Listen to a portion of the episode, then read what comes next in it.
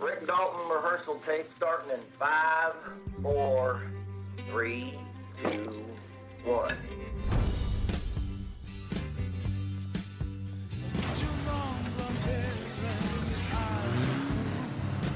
Don't fucking die on me, Mia! But you ain't dying! I'm gonna die! I'm gonna... Attendez la crème.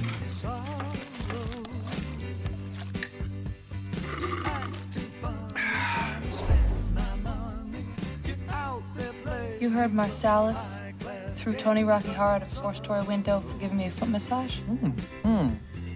Well, that is one way to say it. You're like a fucking baboon! What? Say what again? Say what again? I dare you. I double dare you, motherfucker. Say what one more goddamn time. Wanna fuck with me? I'll show you who you're fucking with. You're acting like a first year fucking thief. I'm acting like a professional.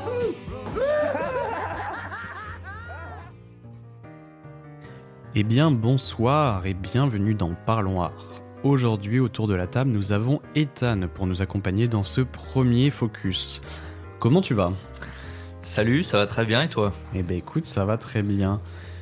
Est-ce que tu peux te présenter? Eh ben voilà, je m'appelle Ethan, euh, j'ai 19 ans et donc euh, on se lance euh, dans le podcast. Donc voilà, parlons art. On va essayer de d'amener un petit peu la culture sur le Spotify Game. Exactement. Bon Parlons Art, qu'est-ce que c'est? Eh bien c'est un podcast que nous venons de créer. Il rentre dans le groupe Illy. Et si vous ne connaissez pas, vous pouvez nous retrouver sur Instagram et YouTube, illywork. Ce podcast a pour but de parler d'art en général, il parlera donc de cinéma, de littérature, de musique, de théâtre ou encore même de peinture. Vous l'avez donc compris, nous essaierons de diversifier un maximum nos émissions pour essayer de vous donner notre propre avis. Ce podcast se verra divisé en trois émissions différentes. Aujourd'hui, vous entendez la première émission de Focus. Cette émission a pour but de prendre un thème ou un sujet en particulier et de se laisser libre pour en parler comme si on était juste entre nous. Dans ce même podcast, nous aurons également une émission qui s'appelle L'édito et une troisième qui s'appelle Face à Face. Mais nous vous expliquerons ces émissions respectives et leur but et leur déroulé, effectivement, dans leur premier épisode. Il est donc l'heure de commencer ce premier épisode dédié à Tarantino. Read the Bible, Ringo? Not regularly, no. Well, there's this passage I got memorized.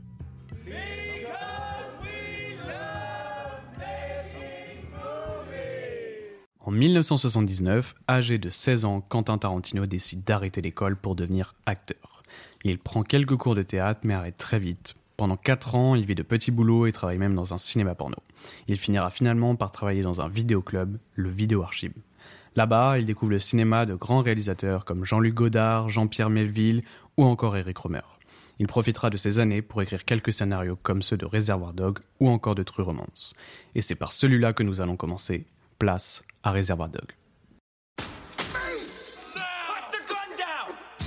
Your names Mr. White, Mr. Blonde, Mr. Pink. Why am I Mr. Pink? Who cares what your name is? Yeah, that's easy for you to say. You're Mr. White. You have a cool sounding name. Let's go to work. I don't know why I came here tonight. I got the feeling that something ain't right. What happens if the manager won't give you the diamonds? Cut off one of his fingers. The little one. Bon, Réservoir Dog. Comment, euh, qu'est-ce que tu as envie de dire sur Réservoir Dog déjà? Bah j'ai envie de dire euh, quelle manière de, de commencer sa filmographie. C'est vrai. Parce que bon, c'est vrai que on, on juge beaucoup aussi les, premiers films des, grands réalisateurs. Et quand on doit euh, parler de Tarantino, quand on pense à Reservoir Dogs, on se dit euh, waouh, le gars il a commencé avec ce, film qu'il a instantanément euh, fait connaître à l'international. Et c'est vraiment impressionnant d'y jeter un œil des années plus tard.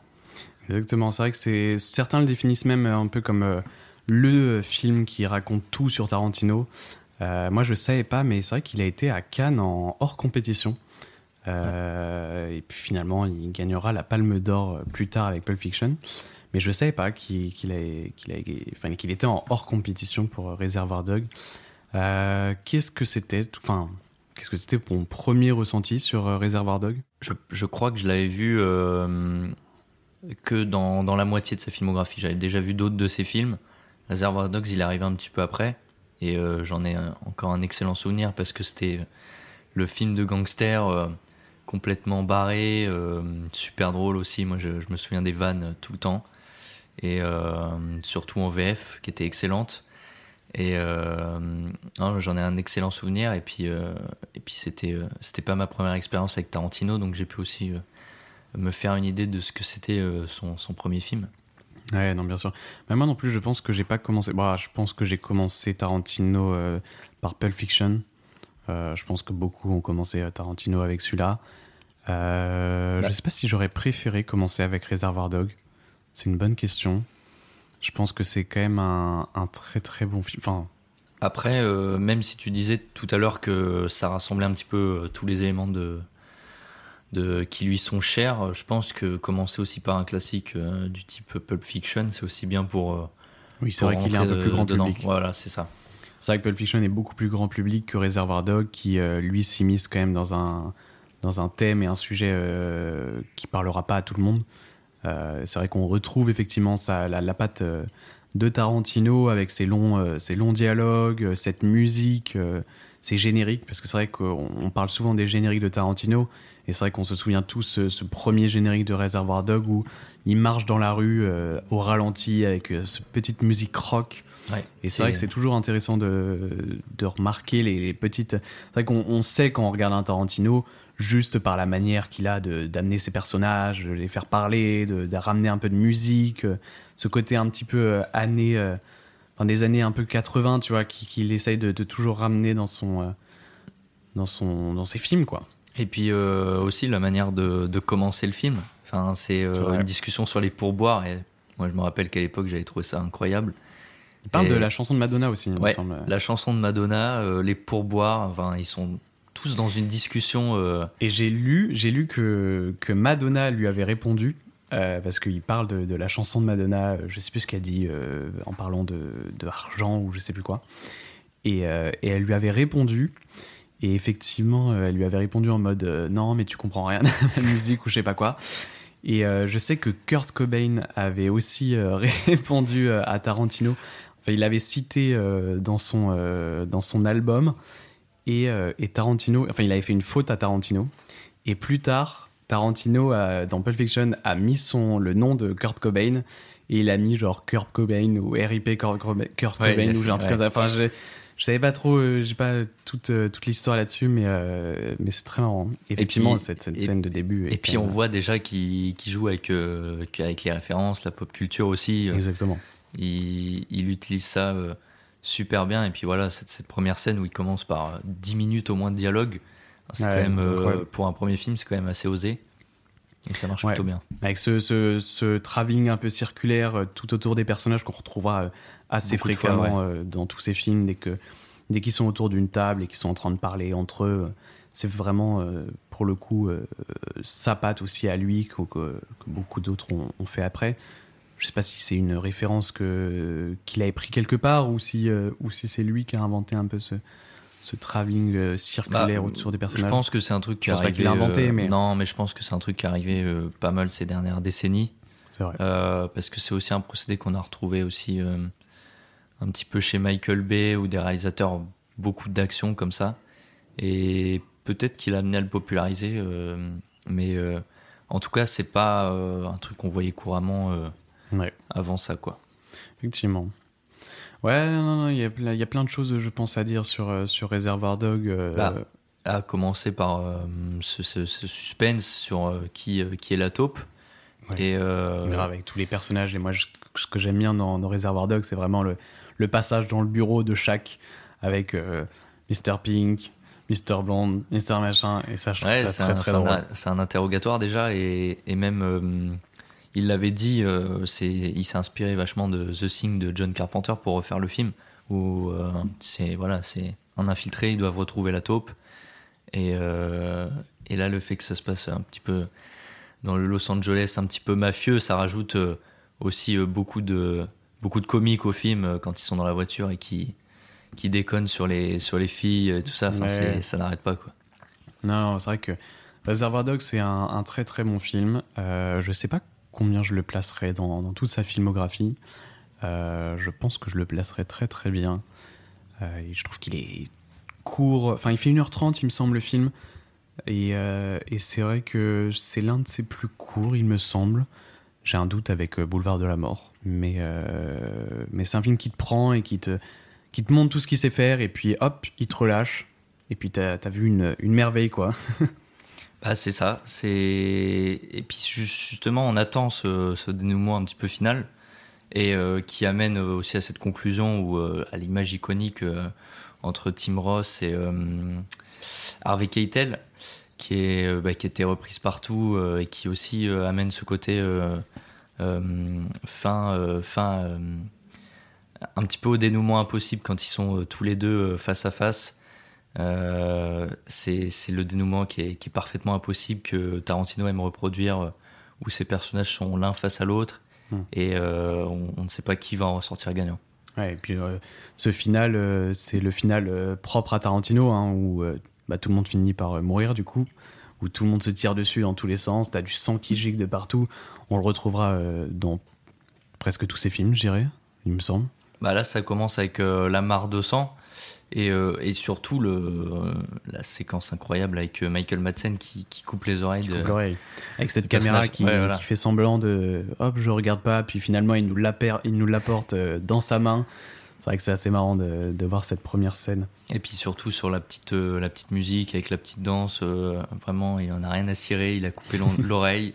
Et, et puis c'est un, fou et en même temps c'est les personnages qu'il aime bien, qu'il aime bien montrer aussi, c'est c'est tous les personnages qui peuvent Ouais. exister. Ah, c'est vrai que moi je pense que le voir au cinéma, parce que malheureusement on n'a pas eu la chance de, de les voir au cinéma, ces, ces films, euh, je pense que c'est quand même une sacrée, euh, une sacrée claque de les revoir si jamais ils font une rétrospective. Appelez-nous, hein. on est friands de, de revoir. Un le marathon, franchement, euh, ça Grave, ferait, hein. mais, Ça le. Grand Rex le fait souvent des marathons Tarantino, donc peut-être euh, à la prochaine sortie de, de Tarantino. Ouais, je sais pas combien de temps on va attendre, mais Ah, je sais pas, moi j'espère que ce sera pas un Kill Bill 3. ah, ce serait décevant. Mais je pense que tout le monde euh, trouverait, sera- trouverait ça Ouais, décevant. mais en même ouais. temps, il a sa, sa partie de fan qui. hum, Sur Allociné, moi, il y a quand même une page euh, Kill Bill 3. hein, Faut pas trop 2028. écouter. euh, Moi, j'ai pas envie, mais on verra bien. On verra bien. Surtout, qu'est-ce qu'il pourrait dire, quoi. Enfin, ouais. Bah, je crois que c'est sur la, la genèse de, de Kill Bill 3. De Kill Bill Ouais, de, du personnage du Matterman. Ouais, il me semble Ouais. que c'est ça. Ouais, bah, quand t'es de avec le. Du coup, mais oui, de, de Matterman. Ouais, bon, je sais pas si ce serait très intéressant. Je ne sais pas, on verra bien. Euh, Mais euh, en tout cas, pour revenir à Reservoir Dogs, moi je le place euh, au moins dans le, dans le top 3, euh, Tarantino. Ah ouais? Ouais. Ok. Moi, je sais pas si je le place euh, dans Ah. le top 3. Euh, c'est vrai qu'il y a quand même. y a quand même Django. ouais. Django. T'as- Moi, le boulevard de la mort que j'ai découvert du coup très récemment. Euh, mais c'est vrai qu'il y a aussi euh, Les Huit Salopards. Enfin bref. Beaucoup de, de- Je sais pas si je le placerai dans le top 3. En tout cas, c'est un très très bon film. On a aussi. Moi, je- moi, j'ai envie quand même de rappeler cette scène euh, où ils sont en train de faire la répète et que la caméra tourne encore autour d'eux, où ils sont tous les deux en train de répéter leur scène, machin, etc. Ça c'est aussi, c'est Ouais. magnifique. Bah, il joue- une- il joue une déjà- merveilleuse mise en scène, quoi. Il joue déjà avec les codes du cinéma, il sait. euh, C'est ça. Il, il- il aime déjà voilà, jouer avec les, les références euh, que lui connaît de derrière la caméra et de montrer un peu l'envers du décor. Parce que bon, il est, il est très cinéphile et forcément, il est content euh, pour son premier film de, de pouvoir, euh, voilà, ça y est, je fais, je fais mon film et je vous montre euh, comment ça se passe, euh, une Ouais. répétition. Mais c'est c'est ce qui est à la fois euh, marrant avec Tarantino, c'est vrai que nous on n'a pas forcément, on n'a même pas du tout euh, les refs euh, qu'il fait dans ses films. Et pourtant, il en fait tellement, il, il fait tellement, il rend hommage à tellement de films que c'est vrai que dire, euh, enfin, je sais pas comment dire ça, mais le, enfin, ne, ne pas avoir ses références, ça gâche un peu, on va dire. Ce serait marrant d'avoir euh, les références qu'il fait dans ses propres films pour euh, voir quel hommage il rend euh, au cinéma qu'il a vu et qu'il a aimé et qu'il a envie de, de refaire découvrir à des gens qui auraient pas comme nous pas forcément vu ces films-là et tirer le meilleur parti de chacun de tout ce qu'il a vu et venir faire euh, son propre cinéma lui quoi. Bah c'est ça. euh, tout à l'heure, on parlait de, de The Thing, qui est un peu aussi l'histoire qui l'a inspiré pour Reservoir Dogs. Mais euh, clairement, c'est un peu le piège avec euh, ce réalisateur. C'est que souvent, on commence par lui, en tout cas notre génération beaucoup, Ouais. les nouvelles générations. Et puis, euh, par la suite, euh, bah, on, on commence avec lui, mais on n'a pas toutes les références qu'il a lui. Et c'est peut-être aussi un, un regard qui est, qui, est- qui est un peu différent hum, d'un cinéphile aguerri que pour avoir euh, sur Tarantino. Et euh, peut-être qu'il nous manque quelque chose en tout cas. C'est vrai. Ça, ça donne envie de découvrir en tout cas tous les films qui nous montrent.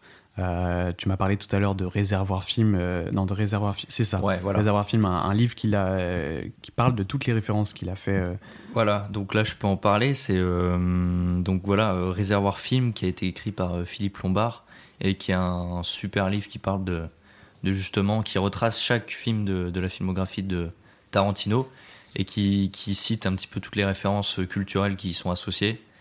Et c'est vraiment, euh, je pense, la référence aussi pour euh, comprendre euh, comment il construit ses films et comment il les référence. C'est ça, pour comprendre et pour nous donner aussi envie de, de découvrir à notre tour et de faire, faire notre propre avis sur, sur, euh, bah, sur ces films-là que, que nous, on n'a pas vus. C'est vrai que ça, c'est toujours intéressant. Et de- puis il y a toujours aussi euh, le fait que Tarantino il défend tout, tout type de film. Donc vrai. on peut vraiment retrouver de la, de la série B au film de genre, euh, à la comédie musicale. Il aime Bah, tout et C'est vrai que moi, je pense euh, tout de suite, quand tu me dis euh, il fait beaucoup de références, je pense tout de suite à Kill Bill. On en parlera tout à l'heure, mais effectivement, euh, ça fait partie de, de ce, de ce processus qui est de rendre hommage à tous les types de cinéma, quoi. Cinéma en noir et blanc, le cinéma d'animation, le cinéma en carré, enfin plein de choses. quoi. Plus euh, les films d'arts martiaux évidemment. Exactement. Oui, mais ça, ça paraissait évident. non, mais voilà, ok. Bon, euh, est-ce que tu as d'autres choses à dire sur Réservoir Film Parce que c'est vrai qu'on a neuf films à faire. Réservoir Dogs. Réservoir Dog, putain.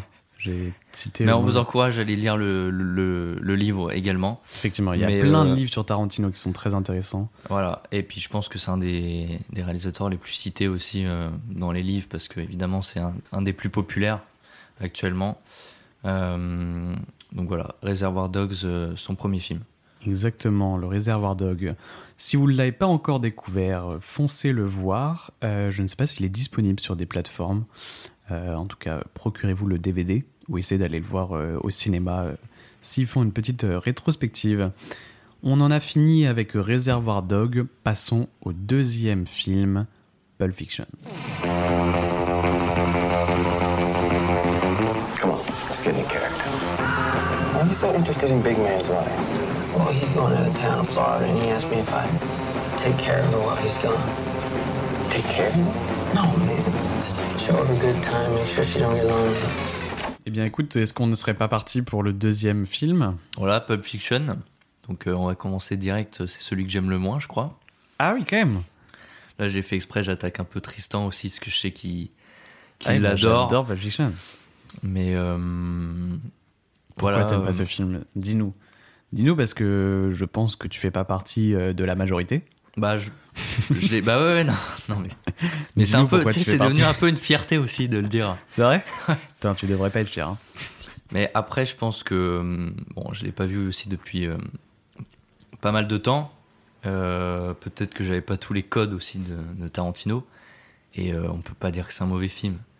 C'est juste que euh, j'ai pas trouvé euh, d'alliage, euh, l'alliage évident entre les trois histoires qui se déroulent dans le film et euh, une continuité qui me fait qui fait ressentir des émotions. Moi, j'ai plus vu ça comme un film à sketch. Alors peut-être c'est aussi ce qu'il veut faire. Et c'est sûrement ce qu'il veut faire, mais en tout cas, moi, c'est pas, c'est pas celui-là qui m'a fait ressentir le plus d'émotions. Et même si évidemment il y a des scènes iconiques, je trouve que c'est vraiment devenu le, un petit peu le, le produit des, des, des, bah, des nouvelles générations justement qui surcitent ce film euh, au même titre que d'autres. Et, euh, ouais, mais après, ça- je suis d'accord avec ça. Effectivement, c'est un peu le, le- le film Tarantino euh, pour découvrir Tarantino, pour découvrir même le cinéma, pour se dire cinéphile, avoir sa, sa petite affiche dans sa chambre Ouais, de c'est Pulp ça, Fiction. c'est ça.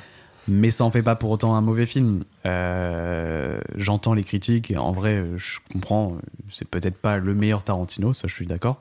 Cependant, euh, en dire que c'est un mauvais film, je pense pas. Oui, t'as as, des premiers. Enfin, t'as ce, ce, ce- cette histoire qui vient avec ce montage non linéaire qui est quand même très intéressant et tu te demandes où est-ce que ça va. Moi, je trouve ça intéressant. Euh, je trouve que les personnages sont très intéressants. J'aime beaucoup le personnage de, Vincent Vega. Je le trouve incroyable, surtout avec Jules. Franchement, euh, quand ils sont dans la, voiture en train de, de parler de Big Mac et qu'après, euh, il continue euh, ce long plan et ce long dialogue entre eux pour venir sur le massage des pieds qui Tarantino nous montre par le dialogue seulement sa passion pour les pieds qui finalement euh, viendra nous le montrer en image euh, un petit peu plus tard. Assez rapidement. Ouais, un petit peu rapidement et un petit peu beaucoup souvent aussi. on a, C'est a- peut-être aussi le, le premier film qui montre ça d'ailleurs. Je sais pas si Reservoir Dogs il monte des pieds. mais je suis même pas sûr que dans Pulp Fiction il monte des pieds. Je crois qu'il en parle, mais il me semble pas qu'il en Ouais. qu'il monte Et c'est après quand il a eu quand il a eu sa récompense à Cannes qu'il s'est dit bon j'ai eu ma récompense, je peux montrer les pieds, on s'en fout maintenant. Est-ce qu'il a eu d'autres euh, d'autres récompenses pour ses films? Je me pose une question parce qu'on sait qu'il a récupéré la Palme d'Or euh, pour Pulp Fiction, mais je n'ai aucune idée de de ce qu'il a fait. Si euh, des Oscars. Ok. Il en a eu pour Django. euh, Ouais, je sais même pour Once Upon a Time, il n'y a pas eu un second rôle pour Brad Pitt? Ouais. si, ouais, si. il y a eu quelques récompenses. Ok. Mais euh, voilà, je pense que c'est après ça il s'est dit bon c'est bon on peut mettre les pieds, euh, ça passe. Il s'est dit c'est autorisé, euh, j'en ai plus rien à foutre, je suis grand. donc euh, ok, donc t'aimes pas Pulp Fiction? Non, j'aime pas, mais, mais je dis pas pour autant que c'est un mauvais film. Il y a tellement de scènes qui, qui restent en tête. Évidemment, celle des toilettes. Il y en avait une qui m'avait un peu perturbé aussi dans la cave, évidemment. Bah oui. Ouais, Ouais, c'est peut-être la partie euh, que je trouve la moins intéressante dans Pulp Fiction. Moi, euh, j'aime beaucoup effectivement euh, cette première scène au diner avec de première musique qui vient commencer son générique, parce que du coup, comme on l'a dit, on le connaît effectivement pour ses génériques. Et là, effectivement, c'est un générique plus sonore que visuel, contrairement à Reservoir Dog qui était visuel avec les personnages, etc. Là, on est plus sur un générique un peu basique avec un texte défilant. Et il nous, il nous montre. euh, alors, je sais que Tarantino euh, place une place très importante pour, euh, pour les génériques. Euh, je sais pas si tu le savais. Ouais, mais- ouais, ouais, bah, de toute façon, on pourra le voir avec le film suivant. J'ai un exemple, enfin, le film qui vient après, c'est dans sa filmographie. Effectivement. Mais, bah, et puis, surtout, enfin, sur des détails bêtes, mais sur la police de caractère de ces films. Enfin, il, il cherche toujours quelque chose de vraiment artistique et reconnaissable, qu'il emprunte aussi euh, pas mal au western, euh, avec ses couleurs un peu orange. Ouais, et puis je pense aussi qu'avec ses génériques, en fait, il essaye de à la fois plonger le spectateur dans son film en disant euh, bah voilà, tu vas te taper 5 minutes, 10 minutes de générique. Donc si, tu- si tu restes après le générique, c'est que tu as vraiment envie de voir mon film. Mais je pense aussi que c'est une façon de remercier tous ceux qui ont travaillé sur le film. Je sais qu'un générique de fin, on reste pas souvent regarder qui a travaillé sur le machin, etc. jusqu'au bout, notamment dans les Avengers, qui durent 20 minutes. Euh, non, je pense que c'est sa manière à lui, tu vois, de, de remercier euh, les mecs qui travaillent à la déco, qui travaillent à, à la lumière, qui travaillent, tu vois. Je pense que c'est vraiment aussi sa manière à lui de venir euh, récompenser chaque milieu du cinéma. Donc, donc ouais, moi, pour moi, ces génériques sont importants. Et puis là, pour revenir, Pulp Fiction, je- par contre, il, il commence à avoir des, des effets de style. Tu le disais, il, y a, il, y a, il met en place déjà euh, ces, ces histoires euh, imbriquées les unes dans les autres. Mm. Et euh, il y a une scène, par exemple, avec le personnage de Mia Thurman, de Uma Thurman, pardon. De Mia Thurman. Ouais, T'as fait un mélange entre son personnage fictif et Exactement. Et c'est le moment où elle est droguée. Et euh, là, il effectue un, un dolly zoom. Donc, pour ceux qui ne savent pas, c'est euh, quand euh, la caméra recule et que se fait en même temps un zoom avant pour donner un, un effet de style, un petit peu de distorsion de l'image. À la vertigo. Voilà, c'est ça, vertigo shot aussi.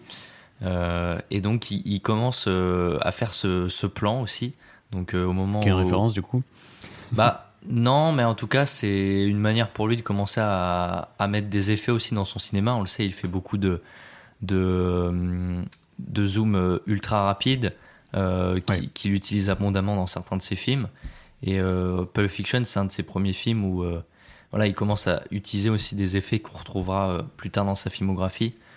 Alors que non. Je sais pas si je mettrais le vertigo comme, comme plan ou comme mouvement Ah, dans, dans les, les références de Tarantino.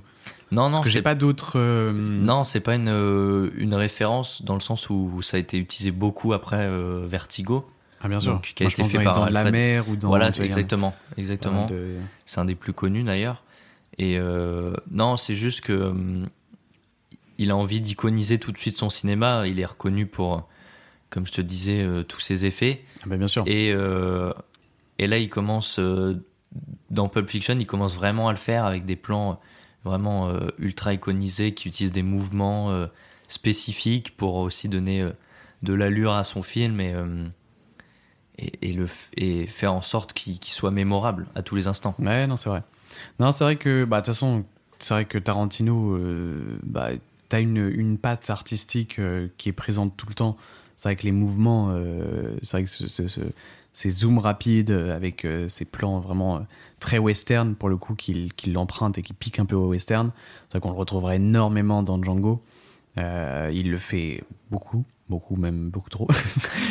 Je sais pas si c'est euh, trop ou pas assez ou. euh, C'est- Tarantino, c'est Voilà. à sa sauce. Mais c'est vrai que même dans sa manière de filmer, je trouve, dans sa manière de, de cadrer, je trouve qu'il a vraiment une, une manière à lui de, de montrer euh, les choses que je trouve euh, différente des autres réalisateurs. Alors peut-être aussi que c'est euh, le style euh, des années qui, qui donne au- à, ces, à ces films, je pense, avec euh, cette, cette texture un peu qu'on donne euh, aux costumes, qu'on donne aux accessoires, qu'on donne au décor.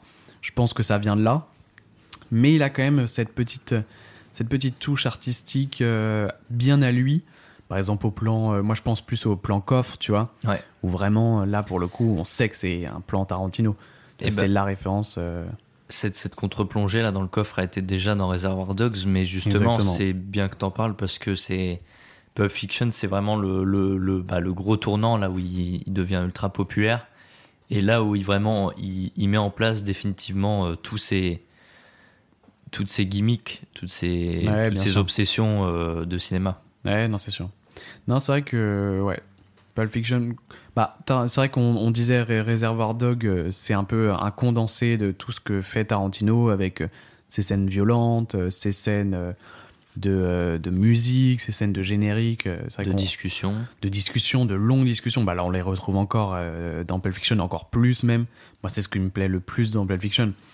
Pulp Fiction, j'y vais pas pour, pour voir un spectacle, j'y vais pour écouter, j'y vais pour regarder les gens juste parler entre eux, parler dans plus de choses enfin, qui peuvent sembler inintéressantes pour le cinéma, mais qui sont tellement intéressantes.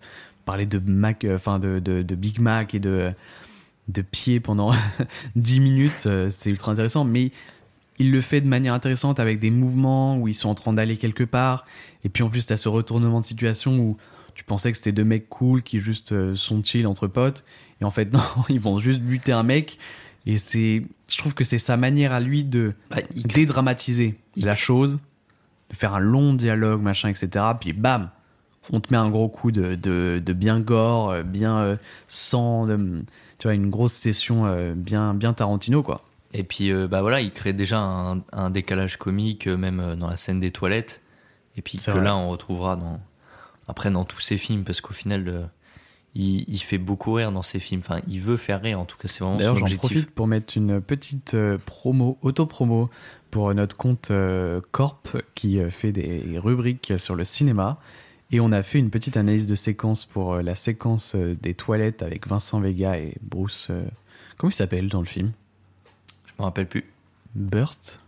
Brutch Brooch Butch. Exactement, c'est Butch. C'est pas. Voilà. Je l'ai trouvé quand même. Non, j'ai pas trouvé. Non, Bruce, euh, Bruce Willis c'est- et. euh, comment il s'appelle le- l'acteur? Toi non plus, tu l'as pas Top. De, de qui- quel acteur L'acteur qui joue Vincent. euh, Si, John Travolta. John Travolta.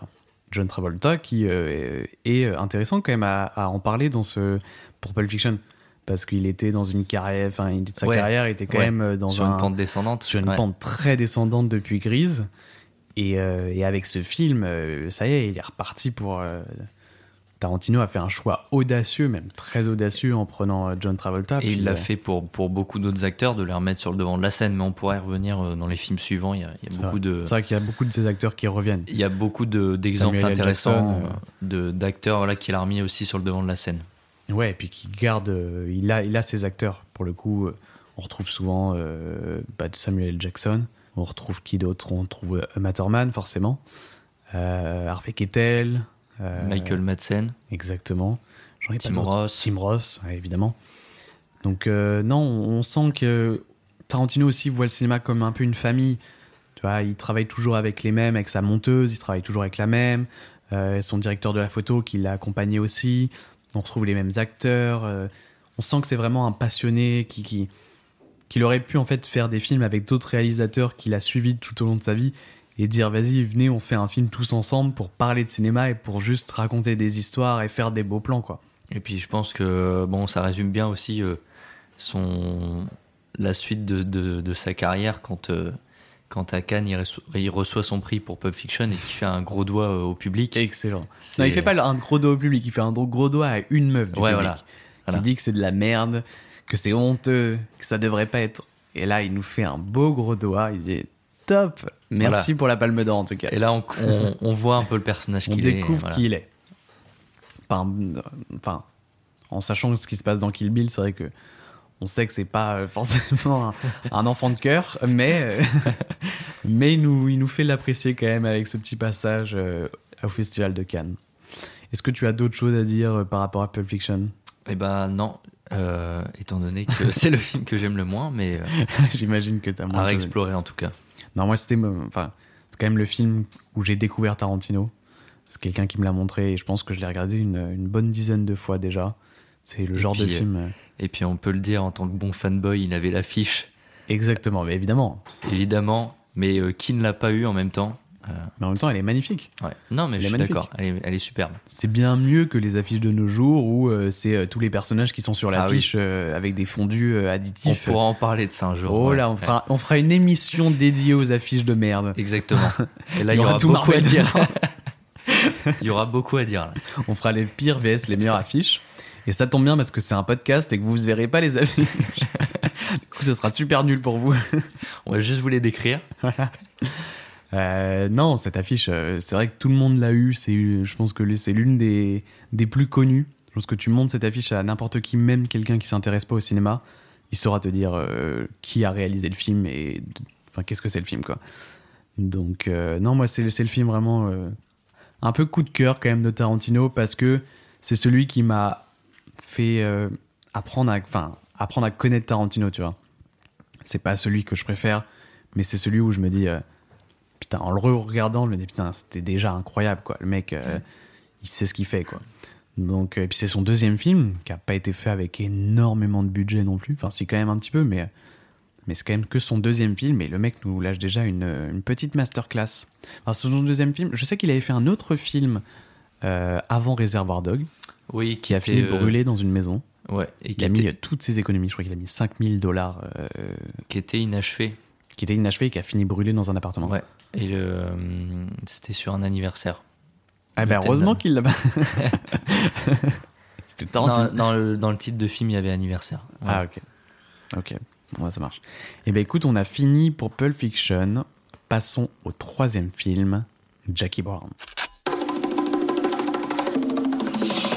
Santa's got a brand new bag. Now you gotta listen to this, man, because this concerns you, all right?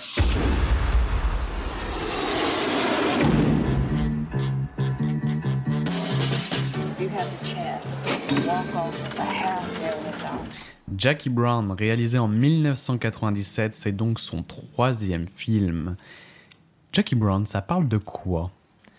Eh bien, euh, Jackie Brown, c'est avant tout euh, un hommage à la Black Exploitation, qui est un, courant qui, euh, qui faisait jouer exclusivement, presque exclusivement des acteurs noirs.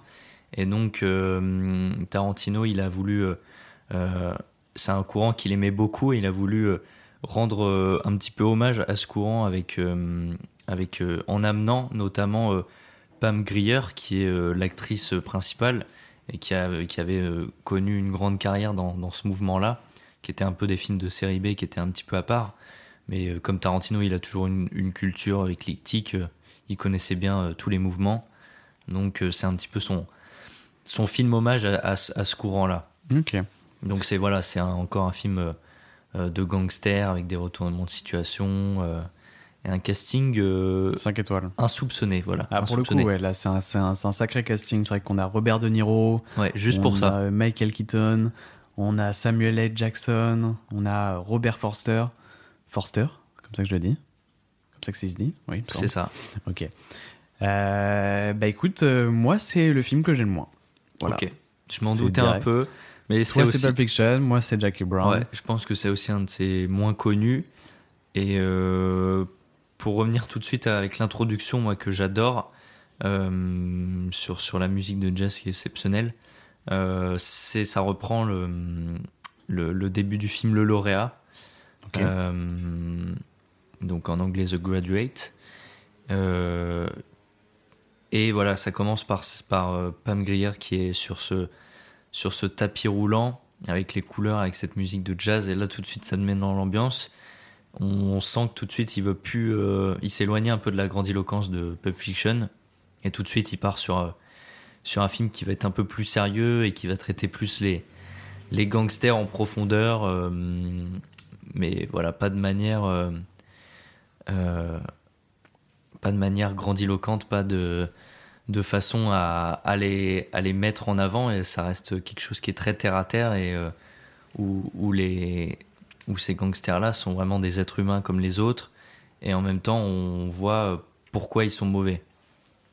C'est marrant parce que tu parlais de la black, la black exploitation. Euh, Tarantino a souvent été euh, traité de raciste. Je sais pas si tu savais. Ouais, c'est avec euh, Django notamment. Ouais, alors que, enfin, j'ai écouté une, une interview de Samuel L. Jackson qui disait que, au contraire, quoi, le, enfin, tous les personnages que Samuel L. Jackson a, a interprétés, il disait que ils étaient bien plus intelligents et que il avait un immense respect et que, au contraire, personne ne pourrait parler de de ces sujets-là qui sont hyper sensibles et en étant raciste, quoi. Donc, euh, c'est vrai que ça me fait souvent rire d'entendre euh, ce, ce Bah. genre de propos parce que c'est vrai que tu, tu pourrais, c'est vrai que vu les personnages qu'il interprète, euh, notamment dans Pulp Fiction où il interprète euh, le, le gros raciste avec euh, je veux pas de noir dans, dans, ma, dans ma cuisine ou je sais pas quoi, euh, qui réinterprétera aussi le, le marchand d'esclaves euh, plus tard dans Django. Ouais. C'est vrai que tu peux te dire, bon, il joue des personnages un petit peu limite, voire carrément limite, mais, mais au fond, c'est vrai que aucun réalisateur pourrait écrire ce type de personnage, pourrait écrire ce type d'histoire aussi bien qu'il le fait et en étant quelqu'un de raciste. Donc finalement, Et puis c'est sa manière à lui d'être provoquant, il le sait, il en joue. Et euh, totalement, parce que c'est tellement, enfin, c'est tellement dur aussi aux États-Unis. Il y a tellement, enfin, tellement contrebalancé, on va dire, aux États-Unis. T'as à la fois ceux qui sont ultra euh, d'un côté et les autres qui sont ultra de l'autre. Ça veut rien dire ce que j'ai à dire. En gros, c'est Ouais, la top. ségrégation, quoi, voilà. Exactement. Donc, euh, non, et puis c'est cool qu'il en parle aussi. C'est intéressant. Il le, le fait d'une bonne manière. Il le fait avec ses, ses idées, avec ses images. Bah, il le fait. Et puis il se permet de le faire aussi parce que, comme on l'a dit, il a une excellente culture. Donc il connaît les, les codes de tous ces films-là. Donc euh, Jackie Brown, c'est aussi pour ça que c'est une réussite. Et, euh, et c'est un film voilà, qui prend un peu plus son temps également que les autres. Euh. Et qui, pour moi, mise plus sur la performance d'acteur. Même si c'est clair que tous ces films misent dessus parce qu'ils sont tous euh, flamboyants et c'est tous des grands acteurs euh, dans ces films.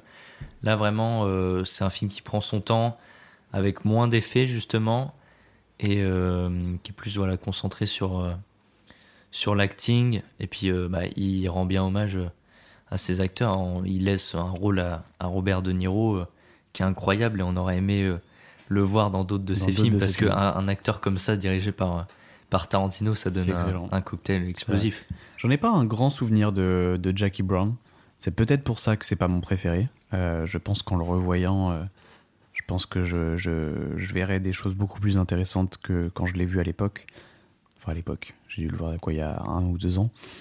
Euh, mais c'est vrai que l'histoire m'avait pas transcendé. J'avais pas trouvé non plus qu'il y avait une.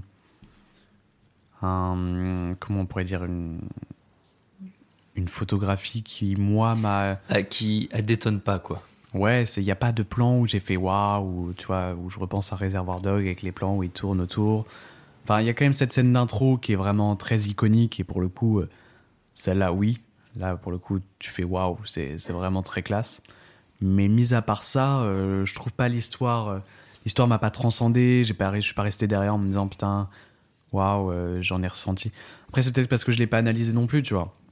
Ne connaissant pas trop le, le mouvement de la block exploitation avec, euh, avec tous ces films, c'est vrai que j'ai pas forcément du coup toutes les rêves comme, euh, comme il le fait dans tous ses films où finalement euh, bah, tu sais pas trop les films qu'il cite, tu sais pas trop les mouvements qu'il cite, enfin tu vois. Et après, c'est comme c'est un film plus terre à terre, comme tu le dis, en termes de, de photographie, ça reste dans des euh, couleurs ternes, euh, mais parce que justement, il veut rester aussi dans, ce- dans- au contact du monde, euh, du monde euh, du gangster. Ouais, bien sûr. Et donc, euh, c'est pour ça qu'il est moins flamboyant son film, mais euh, aussi, euh, je pense qu'il avait envie de peut-être de se faire respecter aussi par euh, par les autres parce qu'il avait euh, beaucoup usé de, de tous ses effets dans Pulp Fiction Ouais. par exemple.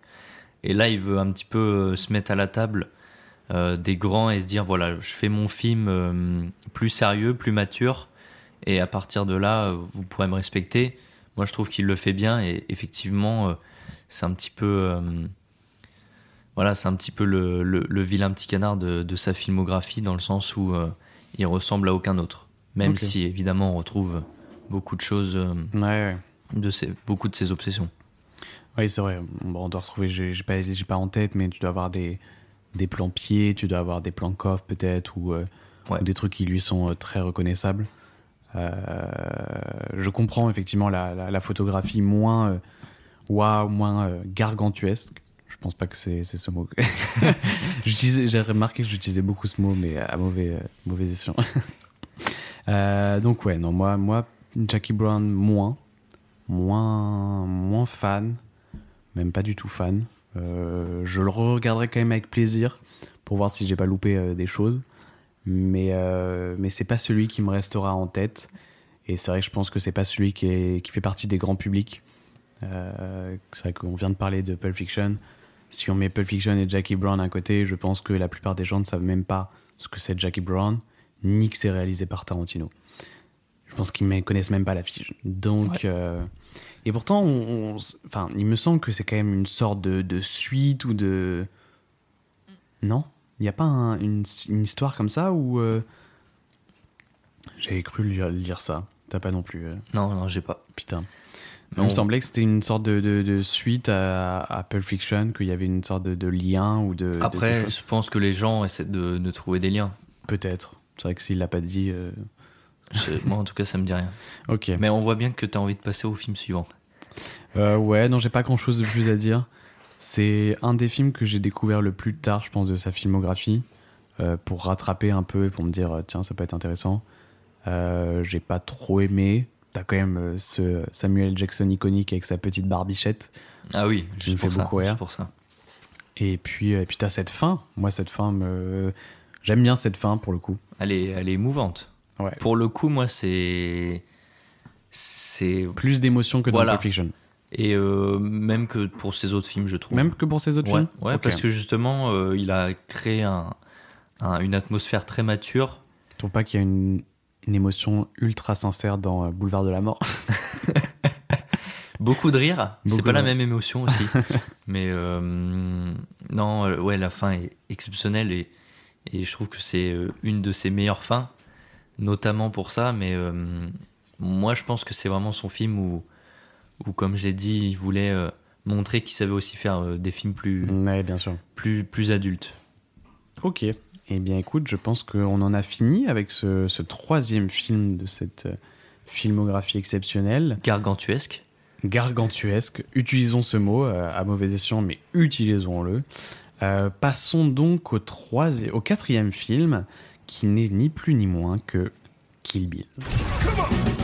Not too long ago, I was quite the professional. My friends and I, we were the creme de la creme in an exclusive industry. And we all worked for this man, Bill. Then one day, I decided to leave, settle down, and start a new life. Donc Kill Bill, le quatrième film de Tarantino, qu'on va euh, traiter en une seule et grande partie. Euh, film que j'ai découvert euh, hier soir. Et voilà. Mais c'est bien, il a préparé son émission. Non, mais parce que je me suis rendu compte que, effectivement, on avait lancé le, le thème du podcast et que c'était Tarantino. Et que, et que je n'avais pas euh, vu tous les films. Donc c'était un peu euh, compliqué.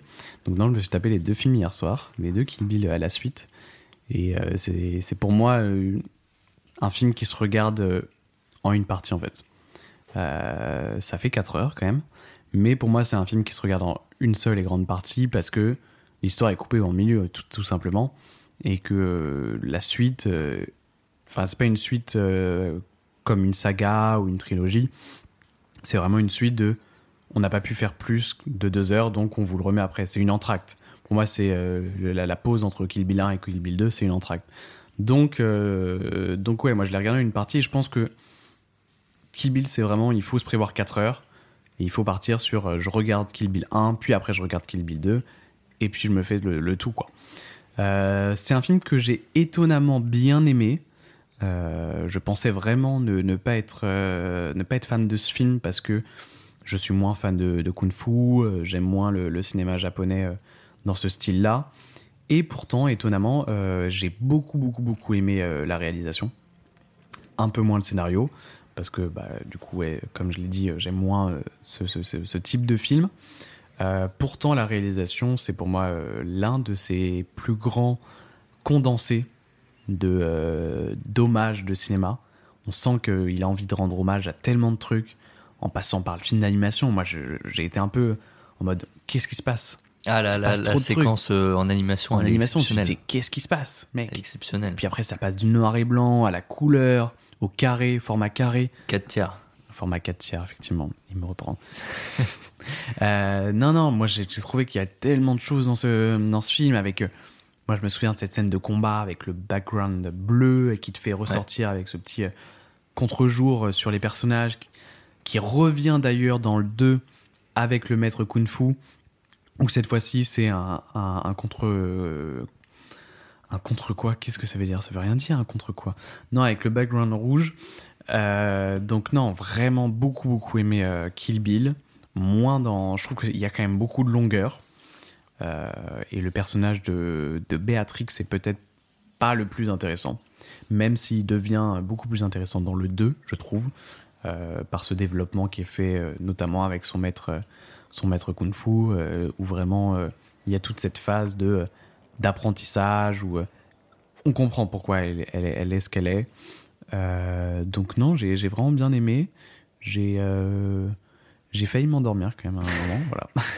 C'est important de le dire. C'est important de le dire parce que je m'endors à peu près devant tous les films, presque.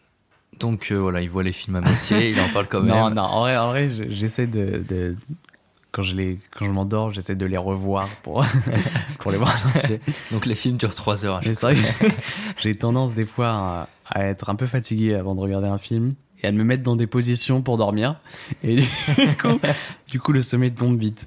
Donc, euh, donc non, j'ai pas dormi devant euh, Kill Bill. Euh, mais il y a quand même euh, cette, ce long dialogue à la fin où tu dis putain il faut que ça arrive il faut que ça arrive la fin là. il faut que il faut qu'on mette terme à, à ce surtout que ça t'a pris avant avec beaucoup de scènes de combat et d'action et tout. Et là ça, ça vient en mode super calme même si je trouve que par contre la relation mère euh, mère fille euh, au dernier moment est, est magnifique est magnifiquement amenée avec euh, cette Uma Thurman qui découvre qu'elle qu'elle est en fait un enfant et qui est en mode spectateur de ce qui se passe avec Bill du coup qui, qui prend soin et qui montre comment il l'a élevé etc et elle elle est vraiment en spectateur elle parle pas elle bouge pas elle est juste en mode euh, d'accord on est en train de me raconter l'histoire en fait on est en train de raconter au spectateur via Uma Thurman je trouve ça très intéressant Bah moi de mon côté, euh, Kill Bill, je l'ai vu euh, en deux fois. En tout cas, j'ai vu le premier euh, et ensuite le deuxième une semaine plus tard. Donc ça change aussi la, la relation qu'on a au film. entracte. Voilà, c'est ça. Un gros entracte. Et de toute façon, euh, la plupart des, des gens l'ont vu comme ça, je suppose. je pense Bah, déjà quand il est sorti C'est ça. Et donc ça fait euh, quand même assez bizarre parce que le premier c'est vraiment un, un, un bourrinage d'action. Vraiment, il y a, il y a cette scène euh, de combat au katana qui dure des dizaines de minutes. Au- voilà, une, une grosse folie. Et puis euh, cette scène, elle a été beaucoup documentée, montrée parce que euh, il, il accumule vraiment beaucoup de techniques aussi de, de cascades qui sont ultra intéressantes Ah, pour pour mettre en scène. Comme tu dis, il change de format, de couleur, de ton, de musique. Et euh, bon, là, il rend complètement hommage euh, au film de Kung Fu qu'il apprécie. bien sûr Et, euh, et d'ailleurs, pour revenir à Bill, justement, qui est joué par, par David Carradine, qui est un acteur aussi qui est qu'on a beaucoup vu dans, des, dans des films de kung-fu euh, avant ça, euh, dans des séries également. Et donc là, on, on sent qu'il a envie de composer un petit peu son, son film phare euh, sur, sur la culture japonaise, en tout cas. Bien sûr. Et, et, et aussi une manière un petit peu ludique pour lui de, de mettre en scène son film avec finalement un affrontement des cinq personnages. Et c'est c'est comme un, un jeu vidéo finalement. On a un déroulé avec chaque personnage qu'on connaît un petit ça. peu à l'avance. C'est des missions, quoi. Voilà, c'est des missions. T'avances, hop. Et on sait que tel ennemi va être plus puissant que, ça. que celui d'avant et ainsi de suite jusqu'au boss final. C'est vrai qu'on commence avec le pire, euh, le pire euh, combat où c'est vraiment Ouais, le- ça le prend plus deux bordélique. Ah ouais, Ouais, ça prend deux minutes, euh, c'est fini, hop tac. Tu fais bah j'espère que ça va pas être ça pendant tout le film. Et puis après il te ramène un gros combat de 30 minutes avec des sabres et des machins. Tu fais bon j'espère que ça va pas être ça non plus pendant tout le film. et puis après c'est fini. Euh, non moi moi quand j'ai regardé le film, je me suis dit putain ça ressemble pas à un Tarantino. Je me suis dit Ah ouais? avec tout ce que j'ai vu, enfin j'avais vu tous les films du coup de Tarantino parce que c'est le dernier que j'ai vu, et je me suis dit, c'est celui qui ressemble le moins, en tout cas le, le- le- le premier volet, je me suis dit, putain c'est c'est- c'est- c'est celui qui ressemble le moins à Tarantino, Euh, il tente des choses, euh, on retrouve pas trop euh, ces trucs, euh, enfin si on retrouve les pieds encore, euh, notamment, Évidemment. je sais pas si c'est dans le premier, si c'est dans le premier quand, quand elle est à l'hôpital et qu'elle Ouais. essaie de faire bouger son gros orteil. Euh, donc oui, on retrouve les Séquence terrifiante pour euh, la plupart des gens euh, normaux.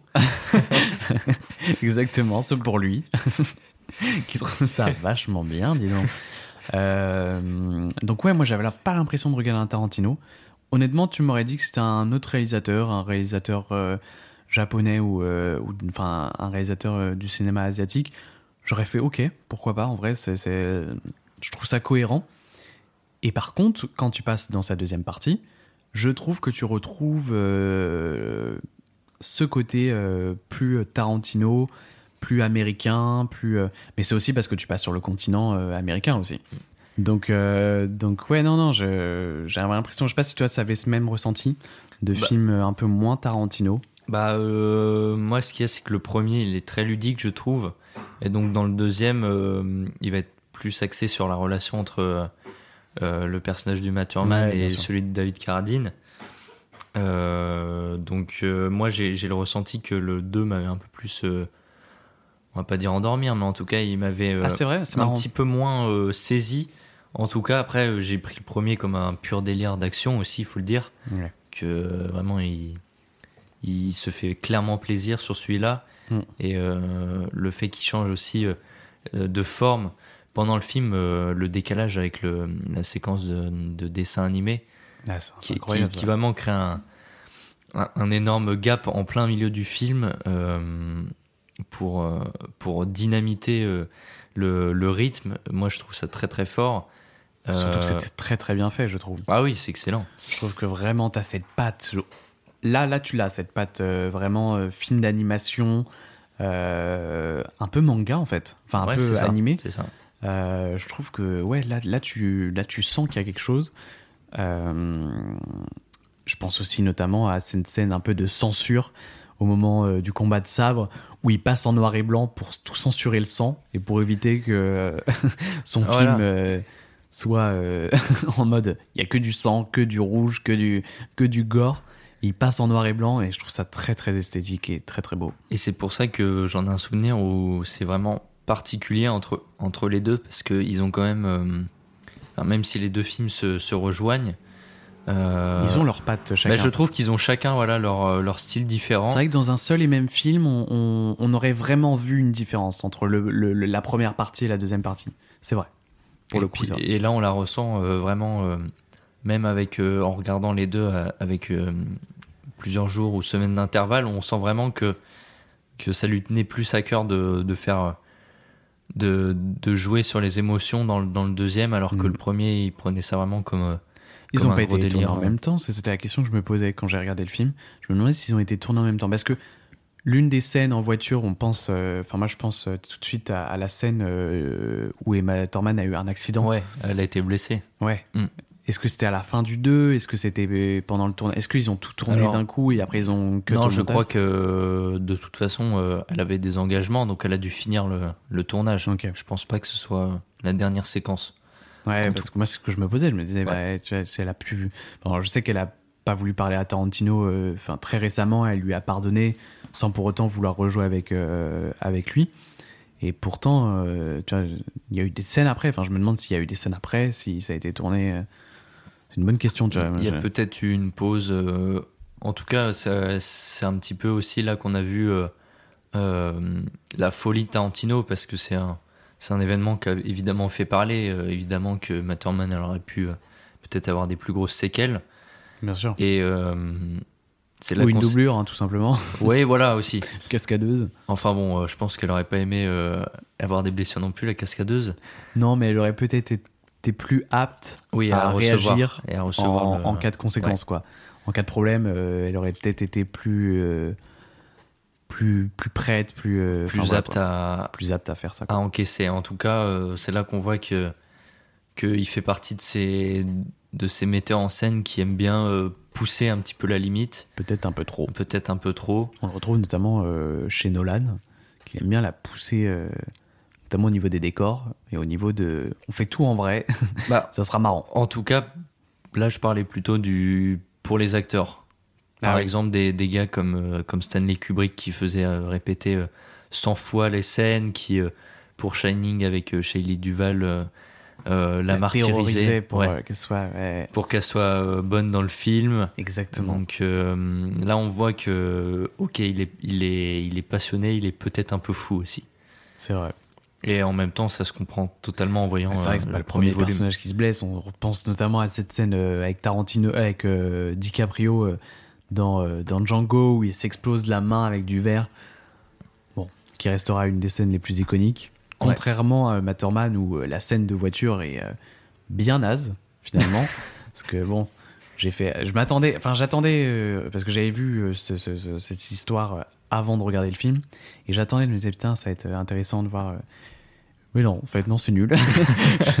Franchement, t'aurais pu la zapper, euh, on n'aurait pas besoin de, de- d'avoir cette scène de merde. Donc, euh, donc ouais, non. Voilà. Est-ce que tu as d'autres choses à, à dire, à apporter sur, euh, Bah, sur Kill Bill? Moi, je, je dirais que c'est celui, comme tu dis, qui brasse parmi les plus grosses références. Donc là, tout un pan du, du cinéma asiatique euh, peut-être celui aussi qui lui tient le plus à cœur à Tarantino, en plus du, de la nouvelle vague, évidemment, la nouvelle vague française. Et, euh, et voilà, moi, je, je pense que qu'il- avait besoin de faire ce film. Après, vrai. euh, parce qu'il a quand même eu une pause euh, après Jackie Brown de, de quelques années où il n'a pas non plus arrêté de travailler, mais, en- mais enfin, euh, il a, il a, il a, Il, me semble qu'il a écrit pause. avec Matterman, un peu. Ouais. Bah, on sent, on sent cette, euh, ce que c'est vraiment leur bébé à eux, quoi.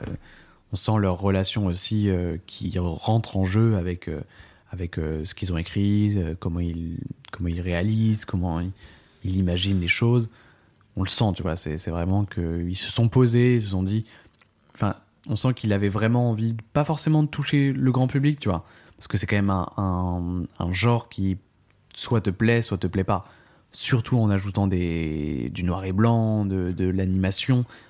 C'est un genre qui est quand même. Un film qui est quand même. qui peut diviser, je pense. Bah, en tout cas, euh, pour avoir quelques références de cinéma asiatique, c'est un cinéma qui, euh, au premier abord, fait un petit peu peur. Euh, évidemment, c'est très, très différent culturellement des, de nos films, mais c'est un cinéma qui est aussi souvent très fun. Ouais. Et je pense qu'il a voulu mettre en exergue ce- cette partie-là du cinéma asiatique et de se dire, voilà, un petit peu, je vais montrer euh, aux spectateurs euh, américains Ce euh, que je sais faire. ce que, je sais envie- faire, Ce que j'ai envie de montrer. Ce que j'ai envie de montrer aussi, qu'est-ce que peut proposer le cinéma asiatique. Il peut y avoir des, des trucs de fou comme ça. Ouais, et grave. j'ai envie aussi de, de, de me faire plaisir. Donc, euh, moi, vrai, surtout un- aux un États-Unis, c'est une culture euh, qui est moins. euh, complètement différente. Ouais, et puis qui est, ouais, ramener un film avec ce style asiatique, c'était compliqué quand même de le ramener aux États-Unis. Donc, euh, donc ouais, non, très gros pari, mais pari réussi, on va dire. On peut le dire. On peut le dire. Un- Et on espère qu'il n'y aura pas de 3. Non, on espère qu'il n'y aura pas de 3 quand même. Nous fais pas un 3 Ouais, ouais, Tarantino. ouais, ce serait un peu Si décevant. t'écoutes ce podcast. Ce qui est une chose qui n'arrivera jamais, hein, évidemment. Pourquoi pas, pourquoi pas. Euh, non, pas de 3. Une nouvelle histoire en vrai. Ouais. C'est vrai que beaucoup disent que Once Upon a Time euh, aurait pu être son dernier. aurait pu être son dernier. Je suis d'accord. Vrai qu'il clôture bien, euh, il clôture bien, mais en même temps, on a envie d'en en- on avoir en un veut peu toujours plus. hein. plus, évidemment. Un petit dernier euh, dans le thème de Once Upon a Time qui parle de cinéma, hein, qui prend. Moi, j'aimerais bien quand même, tu vois, en- quand j'ai vu Once Upon a Time et que les gens disaient ouais, ça aurait pu être son dernier. En voyant Kill Bill, je suis content que ce soit pas son dernier parce que j'ai envie que dans son dernier, il ose des choses et il nous montre sa passion et son amour pour le cinéma comme il l'a fait dans Kill Bill. Avec de l'animation, avec des plans références de ouf, avec plein de techniques cinématographiques qui font que c'est un, un- un Tarantino, tu vois. J'ai envie que c'est limite, j'ai envie que ça soit un best-of de tous ses films, tu vois, son dernier film. J'ai envie qu'il rappelle Ouais. tous les personnages qu'il a, qu'il a créés. J'ai envie qu'il reprenne tous les plans et tous les mouvements qu'il a créés, qu'il en fasse un condensé, qu'il remue tout ça et qu'il nous fasse un beau film. Honnêtement, avec la mode du multiverse, il peut totalement faire Grave, ça. ça serait trop bien. Non, non, non. Ça serait trop bien, Non, mec. Imagine Vincent. Vega qui rencontre euh, bah, Béatrix. Ou Django. Ou Django, mec. Ce Je pense, lourd. que, je pense que ça serait un très très beau film. Non, non, ce serait trop, trop lourd. Ce serait trop, trop lourd et. Dans le euh, mauvais sens du terme, quoi. Oui, oui, voilà, dans le mauvais sens du terme. Et euh, non, évidemment, on, on espère qu'il nous fera un, un bon dixième film. Et la question que je me pose par ailleurs, une série c'est. aussi qui est en train de qui ouais, va réaliser. une série. Une série plus euh, les livres qu'il écrit Ouais, euh, exactement, il y, a un, il y a un livre qui, qui va sortir. Je ne sais pas si au moment du podcast ce livre sera sorti. Je sais qu'il va au Grand Rex présenter son Pour livre. présenter. Euh, donc, euh, donc voilà. Mais moi, la question que je me pose aussi, c'est combien de temps va durer son dernier film, s'il sort un jour? Est-ce qu'il va complètement craquer et voilà, faire un, un truc de Ça 4 serait heures? bien. Sachant qu'honnêtement, je pense que pour lui, les gens le distribueraient en masse. Grave. Je pense qu'il n'y a que lui qui peut se dire Ok, je fais un film de 4 heures et tous les cinémas le suivent. Honnêtement, Et je pense qu'avec cette série, c'est aussi ce qu'il a envie de faire, tu vois. Envie de tirer. Parce qu'effectivement, je pense qu'en deux heures, euh, t'as pas forcément le temps de raconter tout ce que tu veux. C'est pourquoi il y a eu des séries, parce qu'on a envie de tirer des histoires un peu plus longues et qu'on a envie de raconter des choses sans pour autant avoir à faire des sagas ou quoi que ce soit. Et euh, je pense que c'est ce qu'il va essayer de tirer avec, euh, avec cette série. Et j'espère pour le coup que son film sera différent et que ça soit plus euh, une photographie bien à lui, avec des mouvements bien à lui, et que pour le coup l'histoire soit pas moins importante, mais que ça soit plus euh, anecdotique par rapport à la série. Tu vois ce que je veux dire? Totalement. Ok, eh bien passons euh, au sixième film, parce que du coup le cinquième c'est Kill Bill 2. Euh, donc passons au sixième film, qui n'est rien d'autre que Boulevard de la Mort. He's got charm. Is there anybody in this place you could vouch for to give me a ride home? Fair lady, your chariot awaits. Boulevard de la Mort, réalisé en 2007, c'est donc le septième film de Quentin Tarantino. Et moi j'aimerais te poser la question de qu'est-ce que tu en as pensé de Boulevard de la Mort? Moi, j'ai j'ai adoré, sachant que là, il reprend pour le coup euh, plus les films de série B, un petit peu de, de les films de voiture, un peu les les, les films. euh, bah, en gros, il l'a inscrit dans, dans le thème Grindhouse, euh, qui est un diptyque avec euh, le film de Robert Rodriguez qui est Planète Terreur. Ils ont voulu rendre hommage, euh, chacun de leur manière, aux films. euh, qui, qui passaient dans les cinémas à l'époque, qui étaient des films de Il seconde d'ailleurs zone. il a d'ailleurs un rôle dans Planète Terreur Oui, assez marrant. assez exceptionnel. Et, euh, et voilà, c'était euh, deux réalisateurs qui s'entendent à merveille, qui ont aussi un petit peu les, les mêmes envies de cinéma, un petit peu de, de folie. Et donc, euh, voilà, ils ont créé ce double programme qui était censé rendre hommage euh, voilà, au double programme qu'on retrouvait à l'époque euh, en Amérique, qui était souvent des films fauchés. Ce qui donne cet aspect au film très granuleux, avec des sautes. Ouais, moi, j'adore ça. Je trouve qu'il y a un- vraiment, ça rend super bien. Euh, même sur Planète Terreur. Après, euh, le public n'a pas du tout euh, été réceptif, mais c'était aussi peut-être un pari trop, trop audacieux, dans le sens où c'était vraiment réservé aux cinéphiles, et les gens n'avaient pas envie de voir forcément deux films. En tout cas, moi, Boulevard de la Mort, des deux, moi, c'est celui que je préfère, Ouais. même si Planète Terreur est, est excellent. parce que là vraiment il, il se concentre beaucoup sur les dialogues et au final il va mettre des petits shots de dopamine d'un coup avec Ah ouais, euh, les clairement. cascades, les voitures. Et euh, on parlait tout à l'heure des, des acteurs qui fait revenir sur, euh, sur le, le devant de la scène. Bon bah là euh, Kurt Russell, il lui donne un super rôle de, de bad guy complètement Ah, taré. clairement. Et avec aussi ce concept qui est assez, assez fou de, de cascadeur qui est dans sa voiture indestructible et qui fonce sur les gens gratuitement comme ça. Ah, clairement. Et, Et tu te dis euh, pourquoi? Voilà. Et euh, c'est une, une belle manière aussi d'être euh, un peu original sur, sur le film de slasher. C'est-à-dire que là, vraiment, c'est un, un slasher avec des voitures. Donc le concept est, est assez dingue. Et euh, aussi, dans ce film, il le construit un petit peu en deux parties. Avec une partie dialogue, ensuite une partie mise à mort. Et Ah, ensuite, je pense pas que ce soit ça les deux parties. bah, pour moi, On dirait si- la deux parties avec la première partie avec le groupe de filles, la deuxième partie avec le deuxième groupe de filles. Oui, et ben c'est ça. En gros, le, le- le groupe de filles, le premier groupe de filles, avec toute cette partie de discussion, découverte et la mise à mort. Et ensuite, deuxième partie, avec le deuxième groupe de filles, euh, discussion et mise à mort, mais dans l'autre sens. Parce que c'est là où il est. Putain, on spoil tous les films d'ailleurs. On, a- on mettra peut-être une alerte spoiler euh, au tout début de l'émission. Après, les gens, euh, j'espère qu'ils les ont vus avant d'écouter. Bon, je sais pas, ça, c'est peut-être pour donner envie aux gens. Mais En- écoutez, on vous spoil tous les films. euh, voilà. c'est comme ça. C'est comme ça, on l'a décidé et on fera pas autrement. Et Euh, non, mais la, la façon de, de construire son film en deux parties, c'est aussi une manière un petit peu de, de retourner les attentes du spectateur qui se disait on va voir la même chose pendant, pendant toute la durée du film, mais au final, euh, il me surprend avec ça, et puis, euh, et puis on se dit ok, bon, il a fait un personnage, c'est un, un vrai connard, et au final, on va, on va, il va prendre aussi ce qu'il mérite, c'est-à-dire que, que tous les personnages dans les films de Tarantino prennent ce qu'ils méritent, un moment ou un autre. C'est vrai. C'est vrai, ça en plus. C'est vrai, c'est vrai. Bah écoute, euh, moi aussi j'ai adoré Boulevard de la Mort, mais plus dans sa réalisation pour le coup, encore une fois, comme un peu Kill Bill en fait. Je trouve euh, que là aussi tu as des tests et des, euh, des hommages au cinéma, comme tu l'as dit euh, pour Grindhouse, euh, avec du coup ces petits sauts de pellicule que moi je trouve. Tu, tu- faut rentrer quand même dans le truc. Tu dis, attends, qu'est-ce que c'est que ça? Pourquoi c'est. Et, et je pense qu'il faut connaître la nature du projet pour apprécier vraiment le film. Aussi. Je sais pas ça. Je Bah, sais pas. Parce que le, euh, spectateur lambda va tout bêtement se dire euh, pourquoi euh, le film a été coupé. Ouais, mais c'est un style et que, qui peut être intéressant en vrai, même sans connaître le- le- l'histoire qu'il y a derrière. C'est peut être juste un style qui, qui est intéressant, un peu ancien, un peu, tu vois, qui, qui, est, qui est vraiment très très cool. Donc, non, moi déjà, au niveau de ça, euh, je trouve que ça rajoute vraiment quelque chose qui lâche pour le coup pour la deuxième partie, qui se retrouve euh, beaucoup plus tard.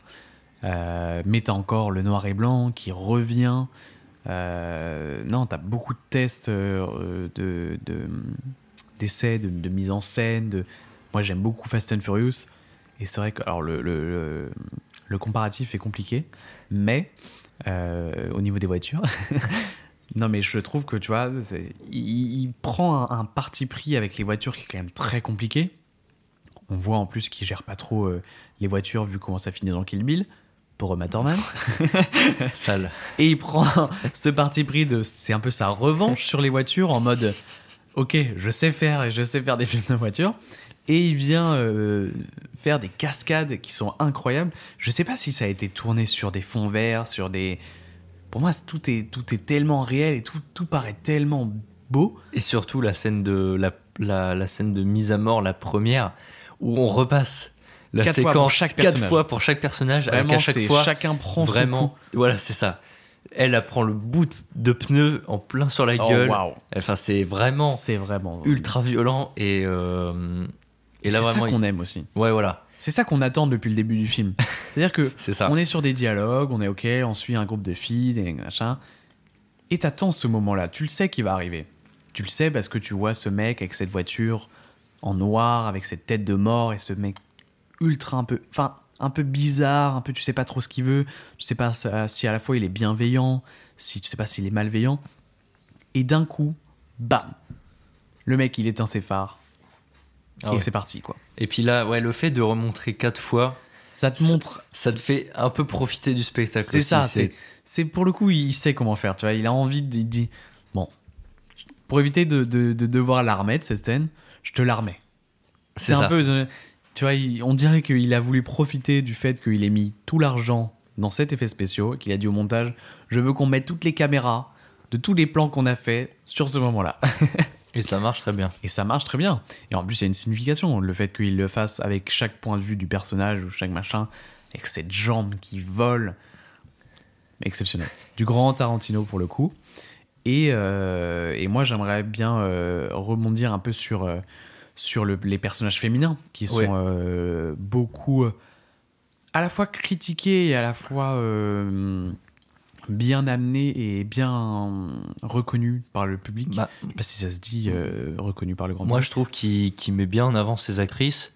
En il leur donne des personnages qui, qui sont intéressants en fait. Voilà, et puis moi, il y en a beaucoup que j'aime bien. Alors, il y a Zoé Bell, qui est une de ces cascadeuses un petit peu attitrées. Qui était sur Kill Bill d'ailleurs. Exactement. Donc là, qui fait jouer, qui joue ses propres cascades d'ailleurs dans la deuxième partie du film quand elle est sur le, le capot de la voiture. Mais ça, c'est impressionnant ça. Moi, il y a euh, Marie-Elisabeth euh, Winstead qui est, je trouve, incroyable, mais à qui on donne pas assez de rôle.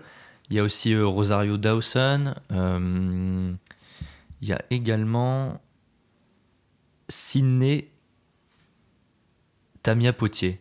D'accord, je ne connais pas. Poitiers, qui est la fille de.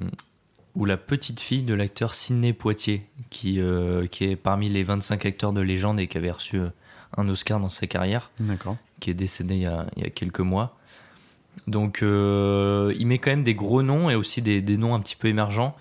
Euh, et encore une fois, et là on sent que il a voulu les, op- les, les opposer à Kurt Russell, qui est euh, une vieille gloire d'Hollywood, Exactement. une vieille légende des, des Qui est habitué à tourner avec lui, Voilà. qui, qui le connaît, qui machin. Et là, il lui offre un, un rôle ultra badass en plus.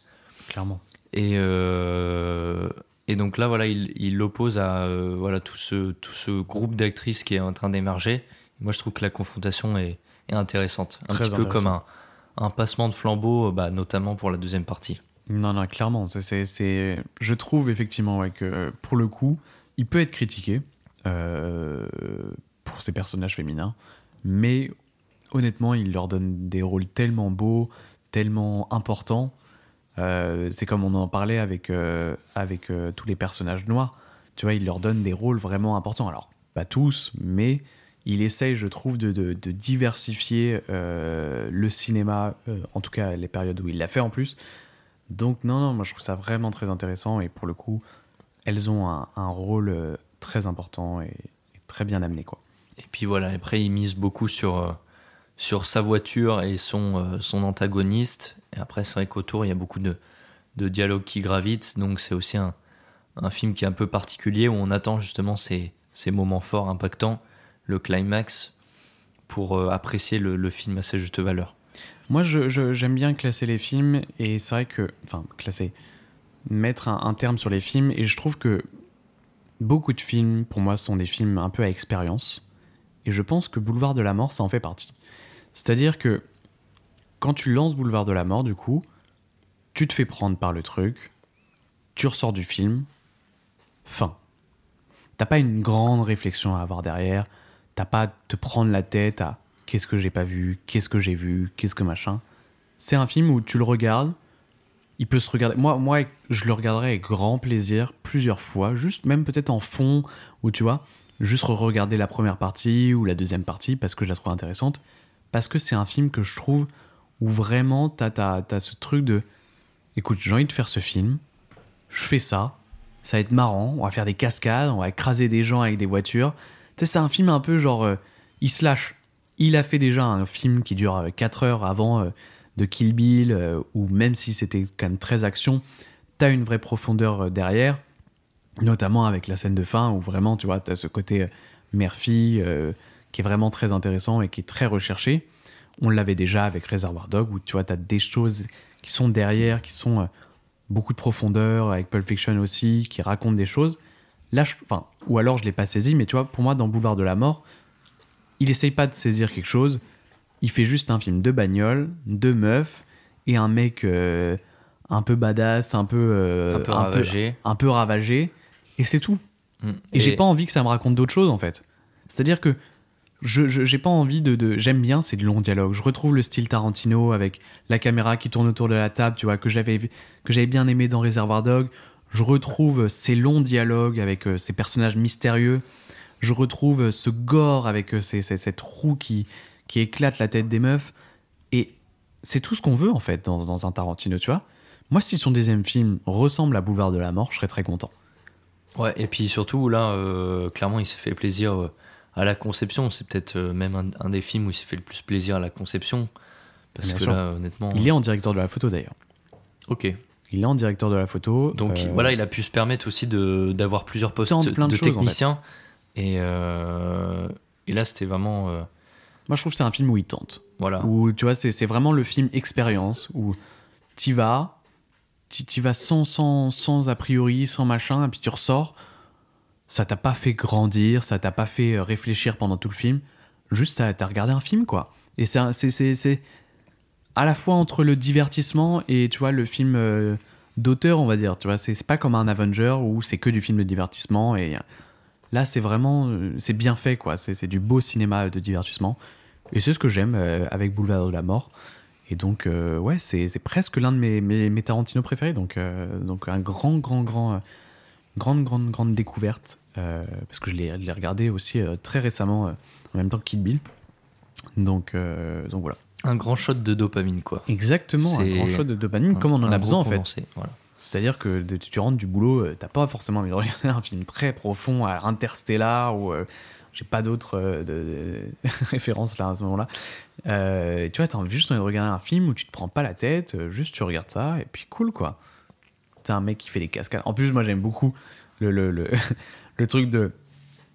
euh, comment elle s'appelle la, la cascadeuse que tu m'as dit son nom Zoé Bell. Zoé Bell, qui était cascadeuse sur Kill Bill, qui devient actrice. Kurt Russell, qui était acteur, qui devient cascadeur, qui interprète le rôle de cascadeur. Je trouve que ce, ce, ce, ce, ce petit passage dans le scénario de tiens, je vais te mettre à la place de lui et tiens, je vais te mettre à la place de lui, très très marrant. Puis on a cette petite scène euh, de lap dance. tu te dis, bon, ok, c'est juste là comme ça, ok. c'est là où, tu- tu vois. Pur kiff. C'est vraiment, c'est c'est du pur kiff, c'est du, ok, on fait un film, on va pas se prendre la tête, c'est cool, j'ai déjà montré que je sais. Tu vois, il y va sans prétention, il sait qu'il a montré ses preuves, il, a, il sait qu'il a fait ses preuves avec euh, les anciens films, et puis, bah, on va en parler juste après de Inglourious Bastard. Tu vois, il a fait son film cool, il savait machin. Bam, après il enchaîne avec un film ultra profond, avec qui raconte beaucoup de choses, beaucoup de machin. Et c'est- c'est c'est- c'est très intéressant. Et là, on peut, voilà, on peut passer à, l'autre passe. partie de la filmographie de Tarantino, plus axée euh, film d'époque. Film d'époque, et c'est vrai un peu ça en plus. Ouais. Exactement. Et donc, ça commence avec Inglorious Bastards. Tu le dis beaucoup moins bien que moi. Ok, vas-y, fais-le. Et donc on passe à la deuxième partie de sa filmographie, plutôt film d'époque, notamment avec Inglourious Bastard. Ten hot!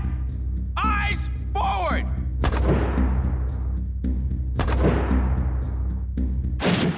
My name is Lieutenant Aldo Ray.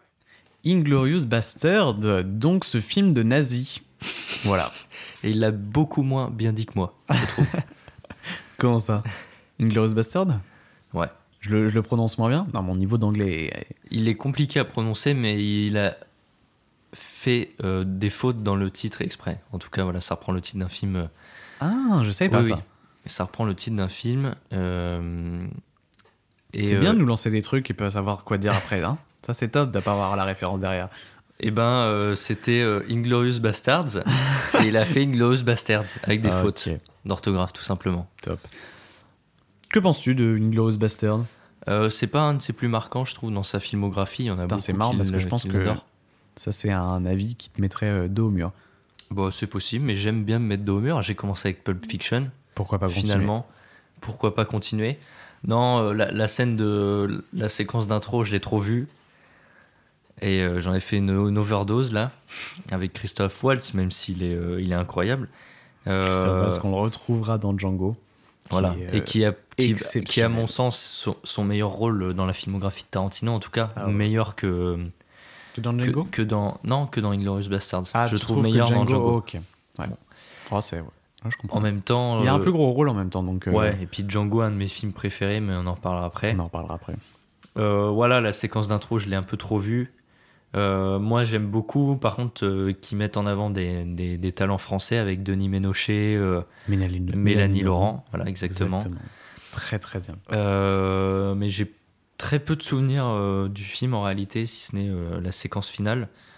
Et le fait aussi qu'il fait, qu'il fait, qu'il fait tourner ses, ses potes de- dans le film. Il y a Brad Pitt, il y a Eli Ross aussi. C'est vrai. Euh, voilà, il, est, il, il se fait plaisir. Il y a aussi euh, ce jeu sur euh, le, les dialogues en italien dont je me souviens quand ils sont à la réception. Avec euh, Brad Pitt là Ouais, voilà. Où Christophe. Waltz essaye de reconnaître le. C'est ça. C'est une scène de tension où tu sais ce qui va se passer derrière, où tu, tu, tu comprends qu'il y a un truc qui va pas.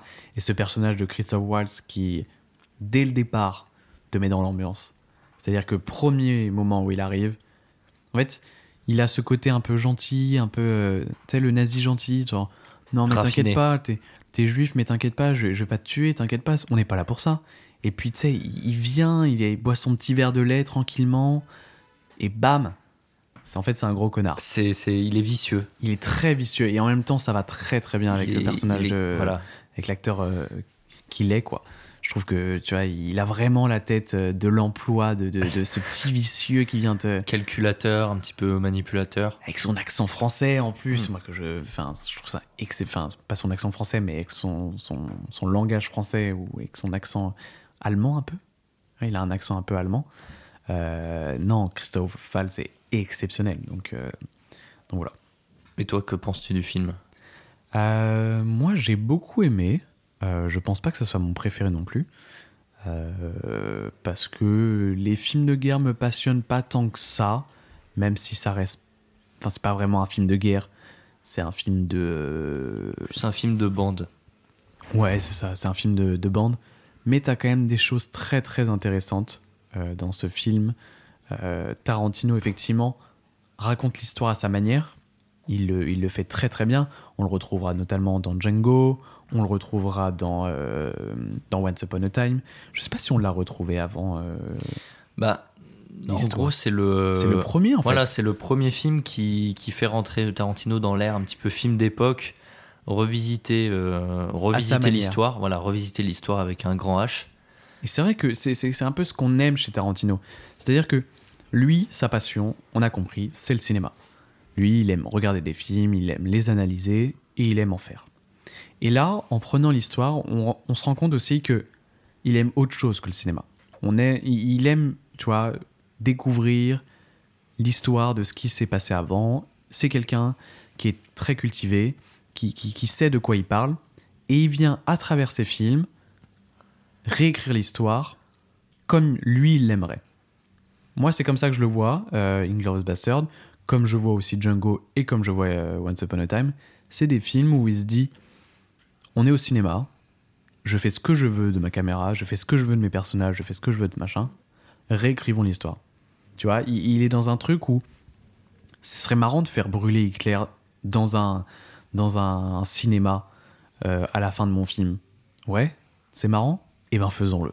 Tu vois, il, il, il est pas dans le film un peu reportage, un peu documentaire, qui n'empêche rien d'être très bon. euh, on en a des très très bons, et ça, ça n'empêche rien de- de- de- de- d'être marquant. D'ailleurs, ça me fait penser que il a beaucoup critiqué 1917. Ah ouais? Je sais pas si tu savais ça. Il a beaucoup critiqué ce qu'il a dit. euh, bah, si vous voulez faire des plans séquences, euh, faites des plans séquences quoi. Ouais. Faites pas euh, des cuts toutes les deux minutes ouais. quoi. Donc il a lâché un gros. J'aime pas ce film. Mais revenons à, à- à son film à lui. Ouais, je trouve que hum, il le fait du- d'une manière très brillante avec des personnages mémorables, tu vois. On a le, le- les scalpeurs juifs, euh, les, ouais, c'est ça, les scalpeurs Ouais. juifs qui viennent hop scalper le, le nazi avec ce mec qui arrive de nulle part de la grotte. Tu fais waouh. Et en fait, il arrive à créer des personnages ultra marquants, un peu drôles, à qui on s'attache. Et en fait, il, il- voilà, il crée son histoire à lui et euh, ce qu'il aurait aimé voir ou ne pas voir. Et il le fait à sa manière, quoi. Et c'est ce que j'aime dans ces euh, films, euh, on va dire, d'époque historique de Tarantino.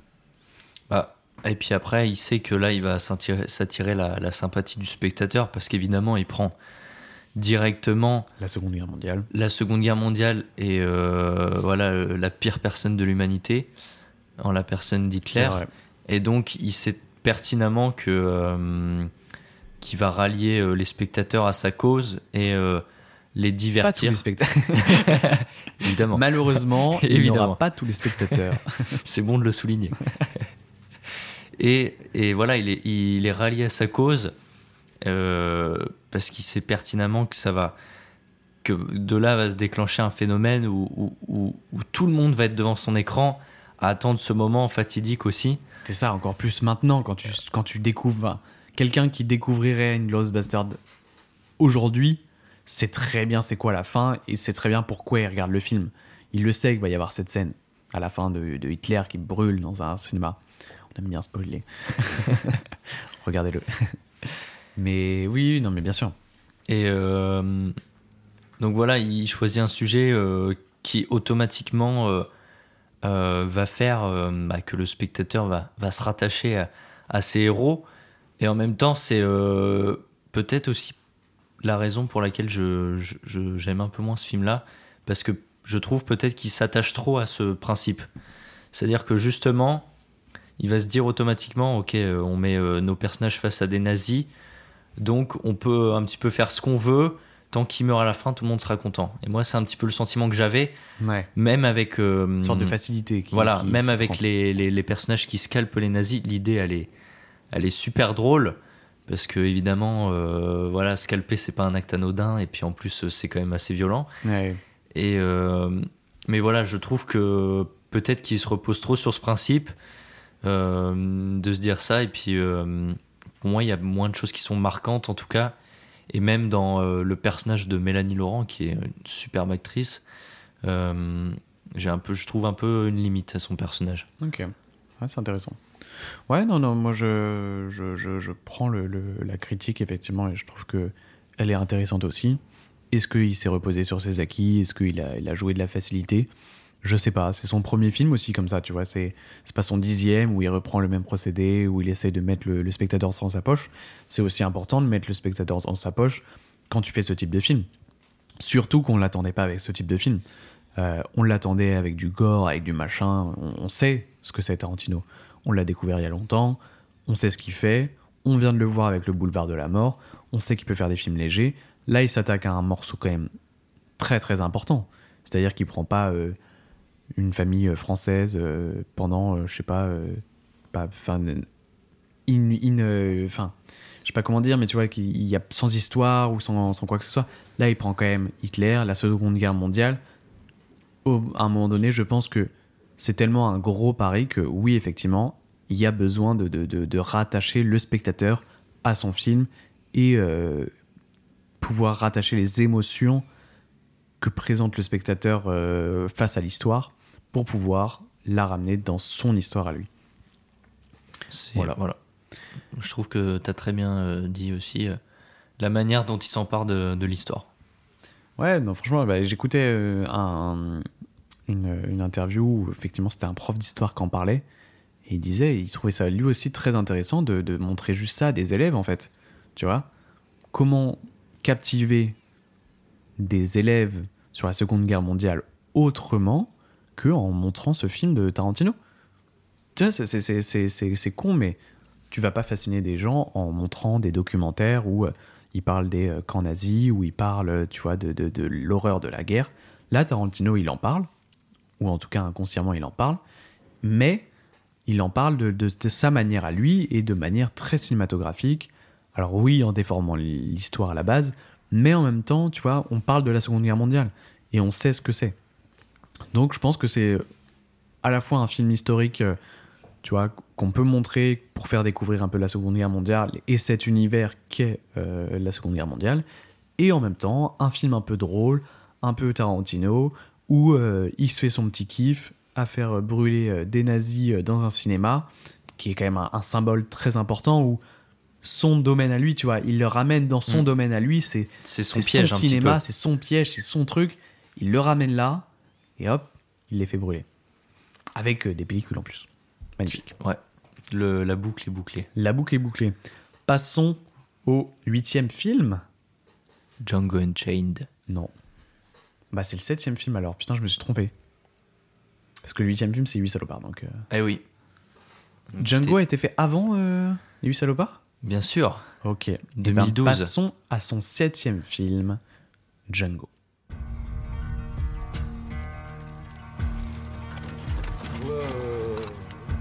Good cold evening, gentlemen. I'm Dr. King Schultz. What kind of doctor?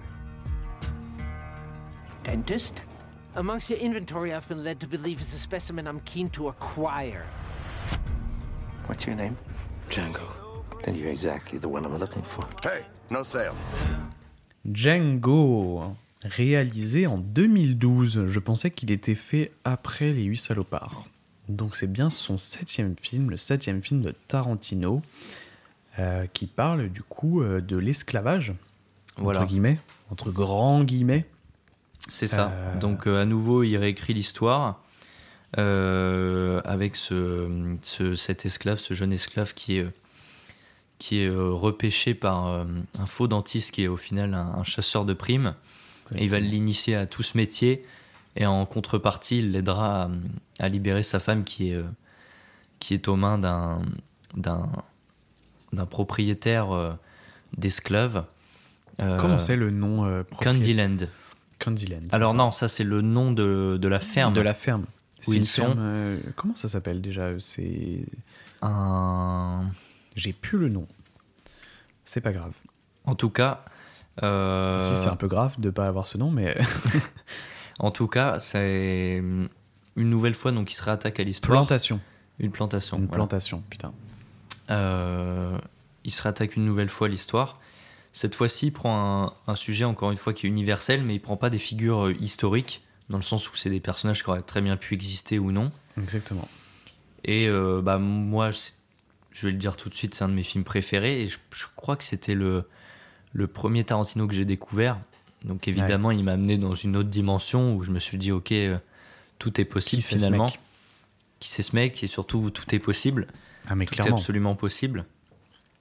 Et euh, c'est euh, en le revoyant euh, régulièrement, euh, je remarque à chaque fois des petits détails de montage ou de, réalisation qui, qui à chaque fois me m'apportent des, émotions nouvelles, même dans, dans le choix musical où il peut très bien sortir la musique de Trinita, dont j'ai oublié le nom, donc le western Trinita, il la ressort la musique musique. dans- dans ce film est de toute façon est exceptionnelle. Et en même temps, des fois. euh, Du Tupac. Du Tupac, exactement. Du Tupac, tout simplement. Du Tupac. Et là, tu fais Du bon gros rap, voilà. Quoi Et c'est aussi exceptionnel. le, le décalage qu'il fait euh, avec les musiques euh, qui est intéressant parce que le, le- le film finalement suit une, une intrigue assez, assez classique, linéaire assez linéaire, effectivement. et qui encore une fois on peut la diviser en deux parties avec la première partie euh, chasseur de primes et la deuxième partie à Candyland qui est euh, qui euh, là va prendre place dans un, un huis clos vraiment dans la plantation tournure. voilà c'est ça et toi qu'en penses-tu? Moi, c'est pas mon film préféré de Tarantino. Mon film Mm. préféré de Tarantino arrive bientôt. C'est la première collaboration avec, avec DiCaprio. Vrai. Qui est exceptionnelle dans ce film et comme dans tous les autres également. Euh, ouais, bah, il continue euh, sur, euh, sur la suite de, de, de, de là où il s'était lancé avec Inglourious Bastard.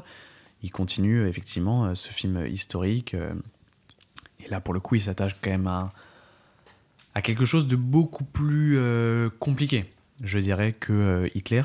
Parce que pour le coup, la Seconde Guerre mondiale, Hitler, c'était quand même un sujet où bah, t'avais pas trop de, de, de, de chances de te planter. Là, en prenant l'esclavage, euh, c'est quand même un sujet très compliqué où, euh, et très divisé, surtout aux États-Unis. Et effectivement, c'est quand même lui, de la manière en plus dont il l'amène, c'est, ça, peut, ça peut être euh, compliqué pour le, pour le spectateur. Cependant, il le fait d'une, d'une façon merveilleuse, avec, euh, avec ce, ce, ce Django euh, joué par Jamie Foxx. Jamie Foxx, c'est ça? Jamie Foxx. Jamie Foxx, euh, qui est merveilleux, qui est juste exceptionnel, aux côtés de Christophe Waltz, qui est là encore merveilleux, euh, en faux dentiste, qui euh, comprend pas ce qui se passe quand il, dé- quand il délivre. Moi, j'adore cette scène quand il rentre dans la ville à cheval et que tout le monde le regarde et qu'il est en mode Mais pourquoi te regarde-t-il? C'est vraiment avec ce. Il comprend pas pourquoi, pourquoi les gens le regardent bizarrement et il a totalement raison, quoi. Il y a, rien de, de, de, de louche dans ce qui se passe et pourtant, ça, paraît tellement dingue que. Et tellement lointain aussi. Tellement lointain alors que finalement, c'est pas si lointain que ça, quoi. Et donc Tarantino, je trouve que il l'apporte encore une fois à sa manière, euh, avec de l'humour, avec notamment cette scène euh, des membres du Ku Klux Klan avec leur cagoule Ah ouais. fait en sac à patates, Excellente. Qui est l'une des scènes les plus drôles que j'ai vues de Tarantino. Et, et pour l'anecdote, euh, parmi les, enfin, les, les membres du Ku Klux Klan, il y a euh, Jonah, Jonah Hill, Hills. qui est pff, Exceptionnel. Super drôle. film. Super drôle. Non, pas dans ce film. Bah, évidemment, on le voit pas. On mais voit pas. euh, en tout cas, voilà, c'était c'était marrant de faire un, C'est très marrant. de le faire jouer. Ah mais c'est très marrant, non mais cette scène de, de, de- cette scène du Klan qui sont autour et qui, qui, ont une discussion qui n'a nu queue ni tête, où tu sens vraiment que c'est des mecs qui se sentent au-dessus d'une, supérieure d'une race, alors que pourtant c'est des neuneux quoi. Les mecs ils sont là avec des sacs à patates sur la tronche, trois trous pour respirer, pour voir. Et tu sais, c'est, moi je trouve que là, le- la, la, la comparaison est. Enfin, je sais pas si c'est une comparaison ou, ou vraiment le point qui est mis par Tarantino sur ça, c'est que vraiment les mecs, c'est des neuneux quoi. À un moment donné, tu sais.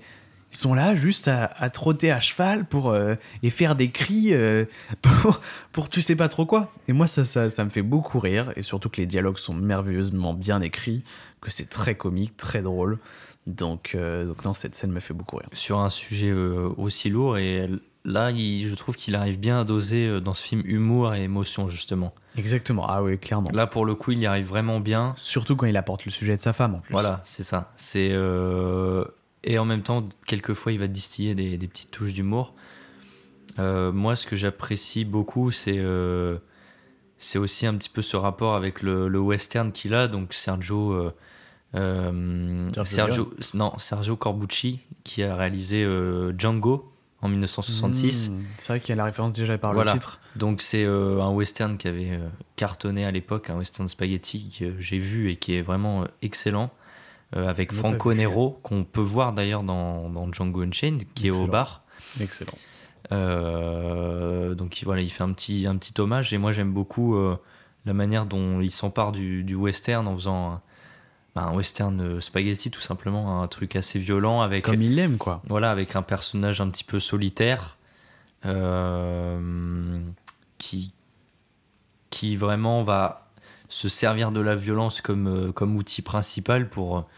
Là, c'est clairement une histoire de, de vengeance, de œil pour œil, dent pour dent. Non, mais bien sûr. Et euh, avec des litres de sang une nouvelle fois. Mais c'est la première fois en plus qu'on voit un vrai western de Tarantino. C'est la Ah, première fois qu'il le- qu'il assume Ouais. son amour pour le western. C'est ça. Qu'on retrouve depuis le départ dans tous ses films, le western spaghetti, le côté trash. On le reconnaît dans tous ses films. Dans Reservoir Dog, dans Pulp Fiction, dans tous les films, on le reconnaît. Mais là, c'est la première fois qu'il se dit Ok, j'aime le western spaghetti, faisons-en un complet. Et, ça marche magnifiquement Et c'est comme si, d'une d'une certaine manière, il voulait se placer aux côtés des grands réalisateurs de, de l'histoire. Exactement. En se disant, tous les grands réalisateurs de l'histoire ont fait On un fait western. un western. Et, Et, on euh, refera juste derrière pour accentuer son amour. Voilà, pour confirmer que qu'il était doué pour ça. Et il l'est. Et il l'est. Et euh, moi, ce que j'apprécie particulièrement, c'est euh, Jamie Foxx, qui est vraiment euh, un acteur ultra talentueux et que je regrette de ne pas voir plus souvent. Effectivement. Euh, il a beaucoup été mis en avant chez Michael Mann avec euh, Collateral, euh, Collateral et Miami Vice. Et ensuite, il a connu pas mal de passages à vide. Et euh, là, une nouvelle fois, euh, Tarantino reprend des acteurs un petit peu déchus pour les remettre sur le devant de la scène. Et là, ça a été un, un carton phénoménal. Ah, mais c'est du bonheur. Et euh, d'ailleurs, à la base, c'était Will Smith qui devait être choisi pour le Ça rôle. aurait été beaucoup moins bien. Et bah, honnêtement, je pense aussi que ça aurait été beaucoup moins bien parce que Jamie Foxx. peut-être pas interprété le personnage, mais Ouais. oui, Jamie Foxx, c'était. Il, il am- il amène de la fraîcheur et puis c'est un mec en dehors des plateaux qui est ultra drôle aussi, qui avait créé euh, son propre, euh, sa propre série, c'était The Jamie Foxx Show. Excellent. Et, euh, et là, je trouve que c'est un, c'est un choix un petit peu en décalage de, le- de le prendre, euh, en l'associant en plus à Christophe Waltz, qui, certes, euh, a joué euh, Inglourious Bastard, mais il faut savoir qu'avant, il n'était absolument pas connu. Donc, encore une fois, c'est un duo un petit peu euh, hors du commun qu'on voit. Alors que Euh, pourtant. Alors que pourtant, maintenant, euh, dix ans plus tard, évidemment que c'est, ça nous paraît évident. Mais. Ça l'était pas à l'époque. Non, c'était merveilleux. Non, ouais, moi, le- les souvenirs que j'en ai de, de Django, c'est vraiment euh, ce côté tout le temps en décalage, en fait. Avec euh, à la fois des scènes comiques. En fait, moi, je suis pas un grand fan de western. Euh, J'ai jamais trop aimé ça. J'en ai pas vu énormément. Et en même temps, ça me fait chier quand j'en regarde. Euh, Il y en a quelques-uns qui m'ont intéressé. Je pense notamment à 3h10 pour Yuma, tu vois. Mais mis à part ça, j'ai pas de référence en western. Et du coup, quand je me dis je vais regarder un, un western de Tarantino, je me dis ça, m'embête un peu parce que je sais pas trop à quoi m'attendre. Et tu vas dans ce truc et tu fais c'est pas vraiment un western en fait. C'est un Tarantino. C'est pas c'est c'est il apporte quelque chose en plus qu'il le fait dans tous ses films et qui qu'il l'a toujours fait. Et il le met encore une fois à sa manière. Avec la musique, la musique on en parlait tout à l'heure qui est complètement décalée où tu passes de musique très western, très, euh, très, très connue, enfin, pas très connue, mais très spécifique par rapport au, au genre, et bam, tu passes sur du gros rap. T'es sur des scènes très, très émotion, très, euh, très en lien avec, euh, avec le sujet, et bam, tu passes sur une scène euh, très comique euh, où il parle euh, avec des cagoules sur la gueule. Et c'est ce que j'aime en fait dans, Django, et ce pourquoi je pense aussi qu'il a été adoré par le grand public aussi parce qu'il y a des grands acteurs, que tu as du Tarantino, que tu as du Samuel L. Jackson, que tu as du coup du Christophe Valls et du Jamie Foxx. C'est aussi pour ça que je pense qu'il est aimé du grand public. Mais c'est aussi parce que derrière, il y a des choses qui sont très intéressantes.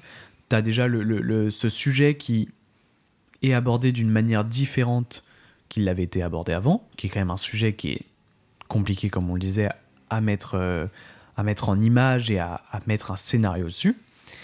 Et euh, t'as- t'as ce côté, voilà, où très grand public avec, euh, c'est pas niche au western. Et c'est ce que je trouve très intéressant dans Django, parce que, euh, parce que voilà, Tarantino sait faire, et encore une fois, il montre son amour pour le cinéma, pour le western, mais aussi pour tous les autres genres de films, et il montre que avec d'autres genres de films, on peut faire du western en les ajoutant dedans. Et c'est ce, que, ce qui manque peut-être à d'autres types et à genres de western, tu vois, des scènes avec euh, du rap, des scènes avec euh, du comique ou des trucs comme ça. Et c'est là où Tarantino est fort à amener ce, ce- ce- ce- cette patte Tarantino au, euh, au film. Avec notamment cette scène de fin très très gore western spaghetti où tout explose, c'est parti, c'est la fête et c'est son kiff du film quoi. Et euh, justement, moi, cette deuxième partie, euh, un peu plus. euh, moi, je la vois un peu plus théâtrale, dans le sens où là, il, il se concentre vraiment sur les performances d'acteurs. Il y a DiCaprio qui, qui nous refait sa scène sur la table, évidemment. Et puis, il y a tous ces petits moments. moi, je trouve qu'il joue beaucoup avec la lumière. Euh, où évidemment, le personnage, quand il est dos au mur, il est euh, tout le temps euh, en contre-plongée. voilà, la lumière qui lui arrive dessus, qui l'assomme. Et puis par la suite, il y a ce moment final où il a pris l'ascendant sur, sur ses adversaires. Il est tout en haut dans la pièce principale. Euh, alors je me suis trompé avant, c'était en plongée qu'il était. Et donc là, par la suite, il est en contre-plongée, euh, imposant. Et le moment, euh, il y a un petit moment, un petit détail qui me fait toujours rire, c'est quand euh, il tire sur la sœur de, de, bah, de Di- DiCaprio, enfin en tout cas le personnage joué par DiCaprio, qui est tiré en arrière par un cordon qui, Ah, qui- qui ajoute un effet théâtral et euh, un effet comique.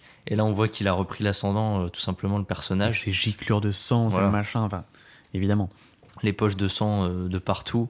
Évidemment, cette fin qui est, euh, qui est, euh, qui est forcément, et c'est fait exprès que ce soit aussi, euh, aussi gros, aussi, euh, aussi fou, parce qu'on a envie que ce personnage euh, réussisse après tout- toutes ses aventures et tout ce qu'il a ça, on en a envie en fait. Mm. Il, nous, il nous montre ce qu'on a envie.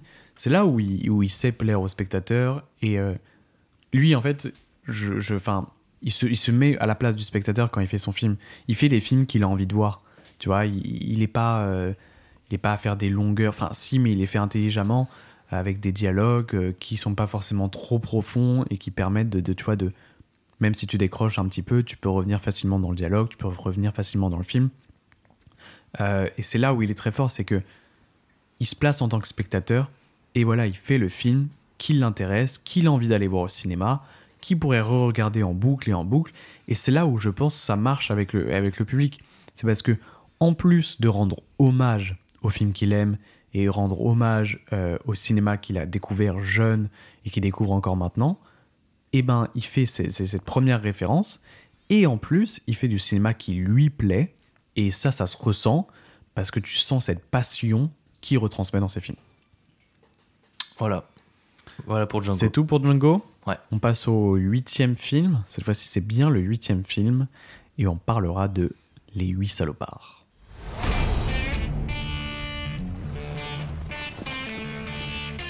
Got room for one more? I ain't too anxious to be handing out rides. Real trusting fella, huh? Not so much. Ain't no way I'm spending a couple of nights under a roof with somebody I don't know who they are. So who are you? Les Huit Salopards, huitième film de Tarantino réalisé en 2015 qui reprend l'histoire d'un chasseur de primes euh, ramenant une prime euh, dans une auberge où ils vont passer la nuit. Tu me fais des œufs bizarres, c'est pas ça Ouais, c'est une prisonnière, quoi. Oui, c'est ça. Qui ramène. Bah, C'est une prime, quoi. Voilà. C'est leur prime à eux. Euh, qu'as-tu pensé oh, C'est très mal résumé, mais qu'as-tu pensé des Huit Salopards Résumé très bref, mais en même temps, c'est peut-être euh, celui avec le pitch le plus court au final. Je pense. Parce qu'il se passe dans une. Et c'est pourtant le plus long, son Oui, film le plus long, et c'est surtout fait. le film euh, qui en dit le plus sur Tarantino. Pour que moi. toi, en tout cas, tu préfères. C'est ton moi, film je, préféré. moi, je le préfère, bien sûr. Bah, c'est, euh, il se passe sur une seule unité de temps et une seule unité de, de lieu. Donc euh, voilà, il revient à ses bases, il, il reprend les, les- les- les codes qu'il avait ramenés dans, dans Reservoir Dog, Voilà. et il les ramène cette fois-ci avec euh, un autre type de format qu'il a essayé, qui s'est essayé avec Django, et il se dit tiens pourquoi pas mêler le cinéma avec lequel j'ai commencé et le cinéma que je viens de découvrir, et du coup il prend ce, ce- ce parti pris de faire un huis clos en western dans euh, une auberge euh, de, euh, de, chasseurs de primes. Voilà. Alors, bah, il faut apprécier les dialogues pour apprécier les huit salopards, parce que pour le coup, c'est. Que ça. bah, je pense son film le plus bavard. Et Ouais. pourtant, il en a fait des films bavards, mais alors lui. Ah, et lui, je pense effectivement aussi. Mais en même temps, euh, bon, on a une, une belle clique à l'intérieur de cette cabane. C'est, je pense, que ce qui fait le- film pour Voilà. le coup. Ouais, exactement. Là, c'est pour le coup, c'est les acteurs parce que euh, honnêtement, oui, il est très beau techniquement, mais euh, il n'a pas cette contrainte de plusieurs lieux. Là, il n'a qu'un seul lieu. Euh, et puis, il peut le, le manier de, de la manière qu'il veut, je suppose.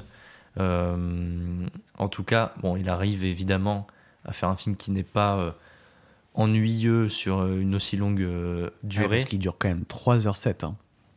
3h07 Ouais, Ok. 3h07. C'est quand même euh, un bon long morceau. Ouais. Et en même temps, euh, c'est aussi ce qui, nous, ce qui nous plonge avec les personnages. euh, Quand on se met dans le noir, on a l'impression d'être dans cette cabane avec eux, ça. comme euh, bah, la première personne, tout simplement. Et euh, on, on voit ces personnages un petit peu discuter, euh, euh, se chamailler, euh, et puis euh, un peu étaler aussi leur, leur arrogance, leur, euh, un petit peu tout ce, qui, tout ce qui les caractérise. Et là, il- il- évidemment, il joue beaucoup sur euh, les performances d'acteurs. Euh, il en a de nouveau euh, Kurt Russell, Samuel Jackson. Moi, il y en a un que j'aime beaucoup. Il y a Jennifer Jason aussi. Ouais. Et moi, il y en a un que j'aime beaucoup, c'est Walton Goggins, qui me Ah oui. tue de rire à chaque fois. Très très drôle, effectivement. Et euh, Channing Tatum, non? Aussi. Oui, effectivement, Channing Tatum. Très drôle aussi. La colite de Jonah Hill, voilà. Exactement. Euh, non, moi, je, pourquoi j'adore les huit salopards Euh, Pour beaucoup de choses. Parce que je retrouve ce que j'aime chez Tarantino.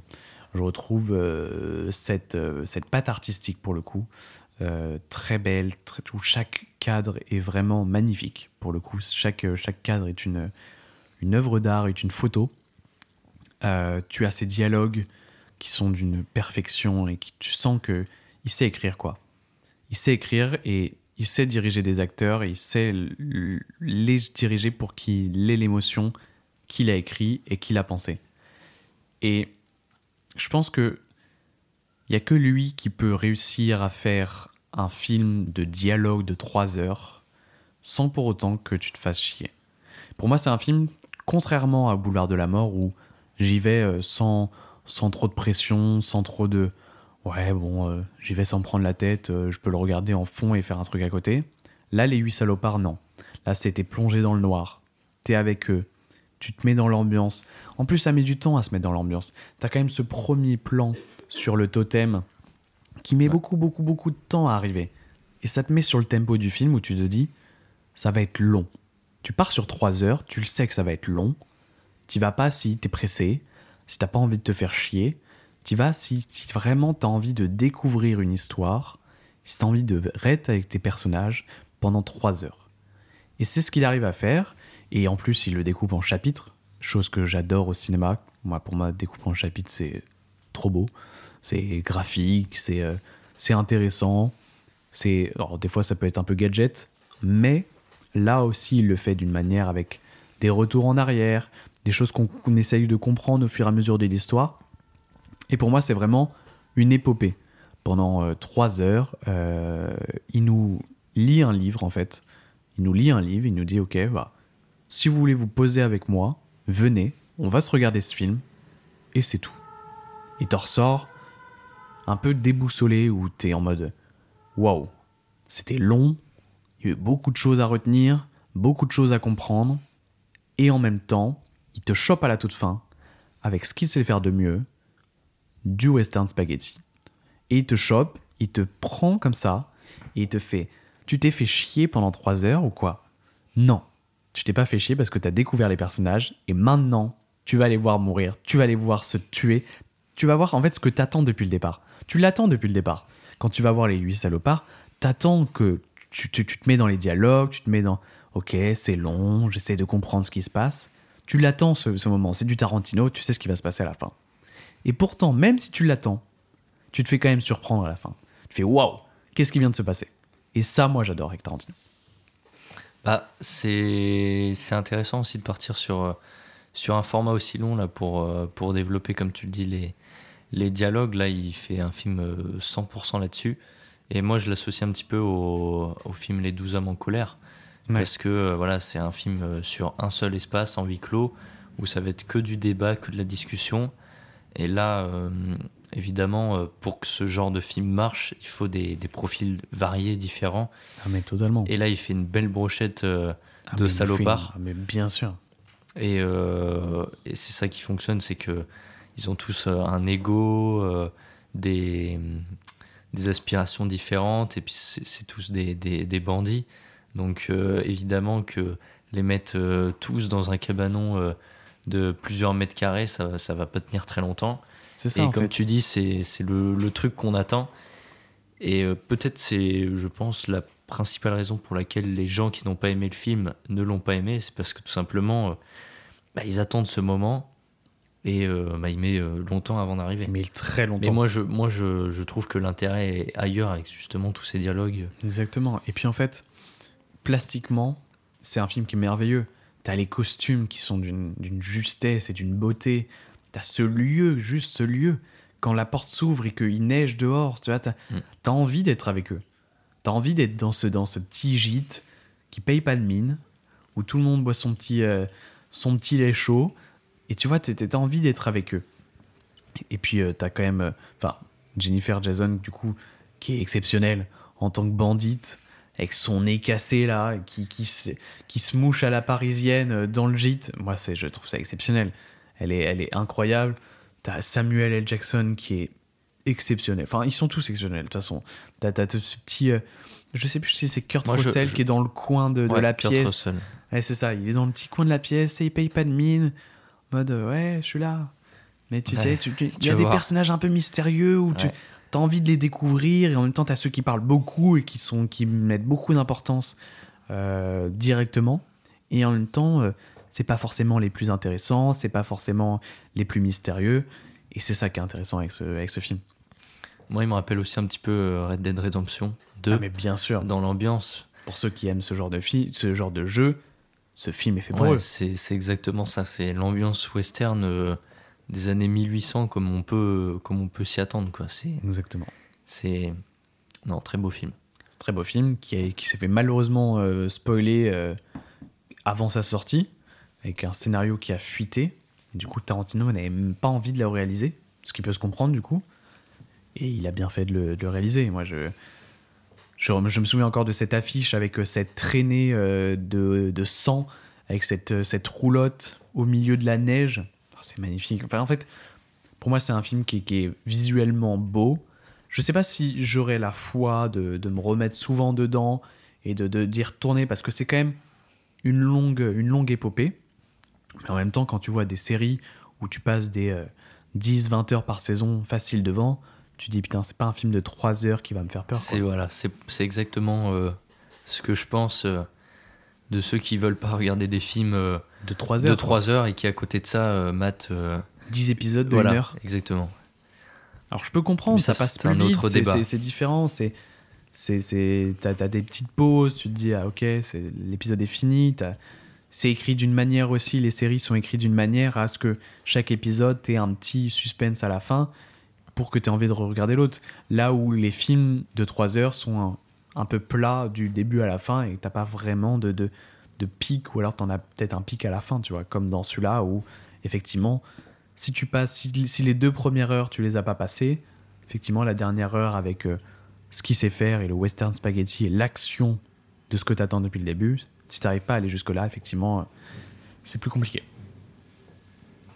Eh bien, passons euh, au À son prochain dernier film, film. son dernier pour l'instant à l'heure actuelle. Once Upon a Time in Hollywood. So, Rick, uh, explain to the audience exactly what it is a stunt double does. Actors are required to do a, a lot of dangerous stuff. Cliff here is meant to help carry the load. Is that uh, how you describe your job, Cliff? What, carrying his load? Yeah, it's about right. Once Upon a Time in Hollywood, réalisé en 2019, c'est donc le neuvième film de Tarantino et son dernier à l'heure actuelle. Il raconte l'histoire de Sharon Tate et viendra remodifier son destin à travers son film.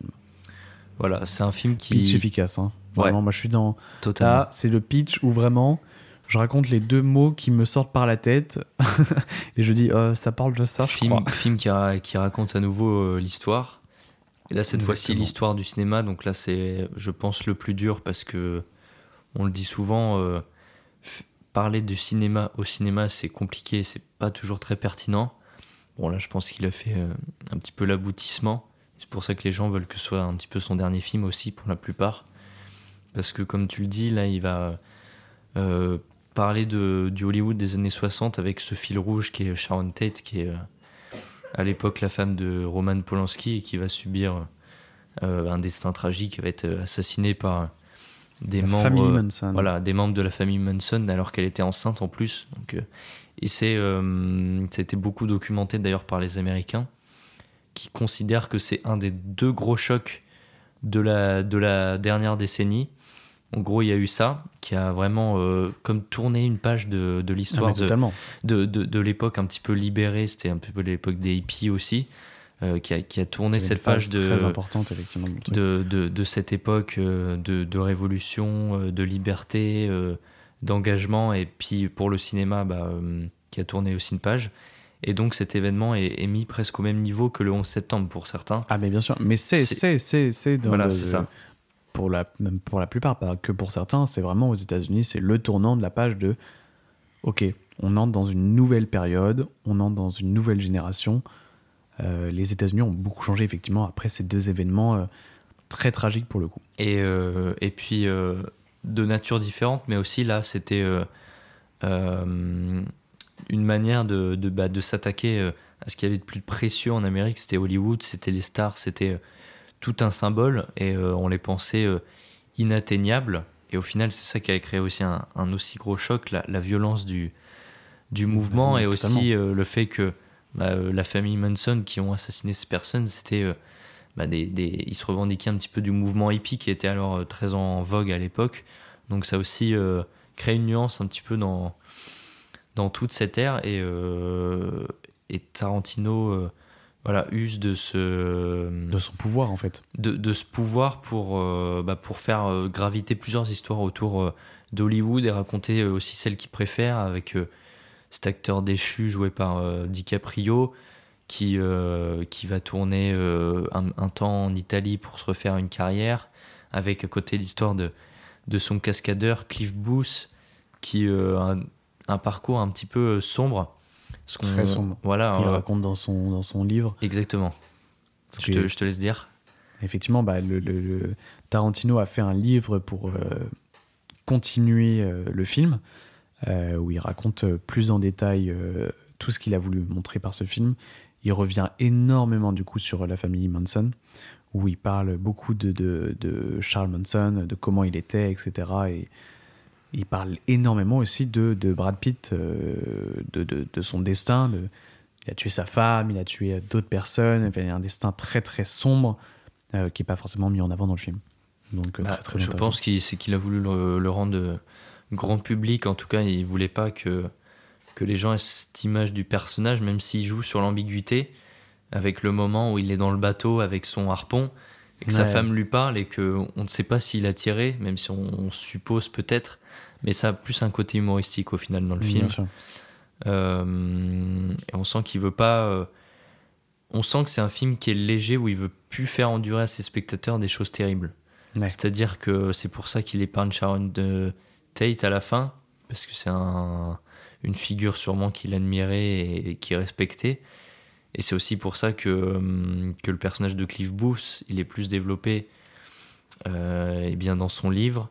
Et c'est pour ça que c'est un petit peu une atmosphère un peu légère, mais en même temps, je trouve qu'il arrive bien à, faire la distinction entre les deux, à savoir cette atmosphère légère, mais aussi euh, il y a quelque chose qui plane au-dessus d'eux, qui est plus lourd, avec cette famille Manson qui est toujours là en arrière-fond, et aussi euh, ce sentiment un petit peu de, fin de carrière pour le personnage de DiCaprio qui, qui semble amener, amener une nouvelle ère euh, au sein d'Hollywood.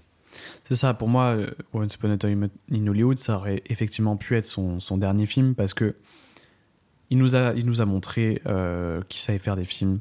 Il nous a montré ce qu'il aimait comme film euh, à travers les images qu'il en, en créait, euh, à travers euh, toutes les histoires qu'il a racontées. Et là, avec ce film, il vient montrer dans quoi il vit. C'est-à-dire que il nous a montré ce que lui, il aurait aimé voir comme cinéma, ce que machin. Et là, il nous montre la triste réalité du monde par euh, effectivement ce côté un peu Hollywood où euh, tu vois avec les acteurs de série B qui sont pas forcément heureux, etc., qui sont pas forcément bien. Euh, il vient montrer ce- ce- cette facette dans laquelle il évolue depuis maintenant des années et il vient par-dessus raconter la triste histoire qui vit au quotidien, c'est-à-dire le monde réel avec toutes les tragédies qu'on connaît. Donc là, il prend l'exemple de, Sharon Tate parce que, encore une fois, ce que lui l'intéresse, c'est vraiment le cinéma. Et pour le coup, là, vu que c'est une actrice, pour lui, c'est intéressant et il va pas venir raconter, euh, bah, au contraire, les, attentats du, du 11 septembre. Tu vois, lui, il vient vraiment prendre ce- ce- cet événement en particulier, qui est pour certains un événement moins marquant que, que le 11 septembre, mais qui pour lui est l'un des éléments les plus marquants pour euh, créer cette nouvelle vague qui, qui est venue après aux États-Unis. Et donc par ce film, euh, moi j'ai l'impression que il a envie de voilà, c'est un peu une, rétrospective même de son cinéma à lui, de, de- dans lequel il, il vit tous les jours, comment il créé, comment il voit les choses, et il essaye de dire ok, voilà ce que, voilà ce que je fais, euh, voilà comment c'est la triste réalité, mais regardez comment aussi cette triste réalité, je peux la mettre à ma manière parce que c'est ça que j'aime faire. Et avec cette scène de fin où il change complètement le, destin de Sharon Tate, il dit Ok, c'est un film très terre à terre, euh, je vous montre des choses, euh, voilà, il n'y a, y a pas d'artifice, il n'y a pas de, de trucs dans tous les sens.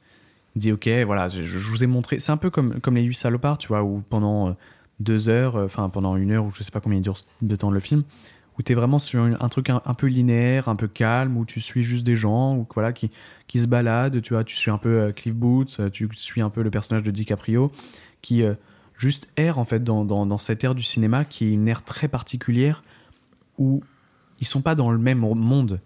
qui, qui les entourent et qui se font rattraper par les gens qui sont fous comme Charles Manson et ils se font rattraper par, par, par ces personnes-là.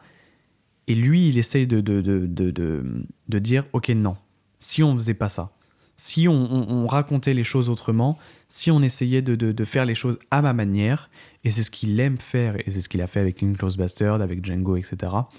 C'est vraiment, comme on le disait, mettre sa part de l'histoire à sa façon. Et c'est ce qui est pour moi le plus intéressant, effectivement, dans, dans Once Upon a Time in Hollywood. C'est vraiment un- une sorte de film d'accomplissement où, effectivement, on, commençait avec Réservoir Dog, où il montre tout ce qu'il sait faire, tout l'amour qu'il porte au cinéma. On le retrouve dans tous ses films. Et puis, on a effectivement cette deuxième page qui passe avec Inglourious Bastard, où effectivement, euh, il parle de, de, de- l'histoire, il essaie de, créer autre chose et pas de ramener l'amour qu'il a au cinéma de la même manière que juste par euh, des références ou, euh, ou- ou des choses qu'il qui veut montrer de, de ses réalisateurs préférés, mais il veut vraiment montrer que lui aussi sait faire du cinéma. Il peut faire, enfin, il peut citer des gens, il peut, peut s'inspirer, mais il peut raconter du cinéma à sa manière. Et je pense qu'il a trouvé la façon de raconter le cinéma à sa manière en faisant des films historiques, en recréant une nouvelle histoire. Et c'est pour ça que pour moi, Once Upon a Time in Hollywood, c'est euh, son film le plus personnel qu'il ait fait euh, de sa carrière. Et puis c'est un, c'est un plaisir à regarder. Honnêtement, euh, Ouais, c'est comme s'il avait pris, euh, il avait découpé dans l'histoire euh, ben, un morceau, un morceau d'histoire. Tac, donc là, en l'occurrence Hollywood, et ensuite il l'a retransposé en film et ça fait comme une chronique un petit peu Exactement. qui est, qui est- qui est, un petit peu légère, mais comme je disais, qui traite quand même de, de choses assez sombres au final en dessous. Et, euh, et voilà, c'est un film où on a l'impression que les, les, les- les heures et les minutes passent vite. Et en même temps, on a ce sentiment un petit peu de, de mélancolie et de se dire que, que soit on a raté quelque chose, soit lui pense qu'il a raté quelque chose. En tout cas, ça.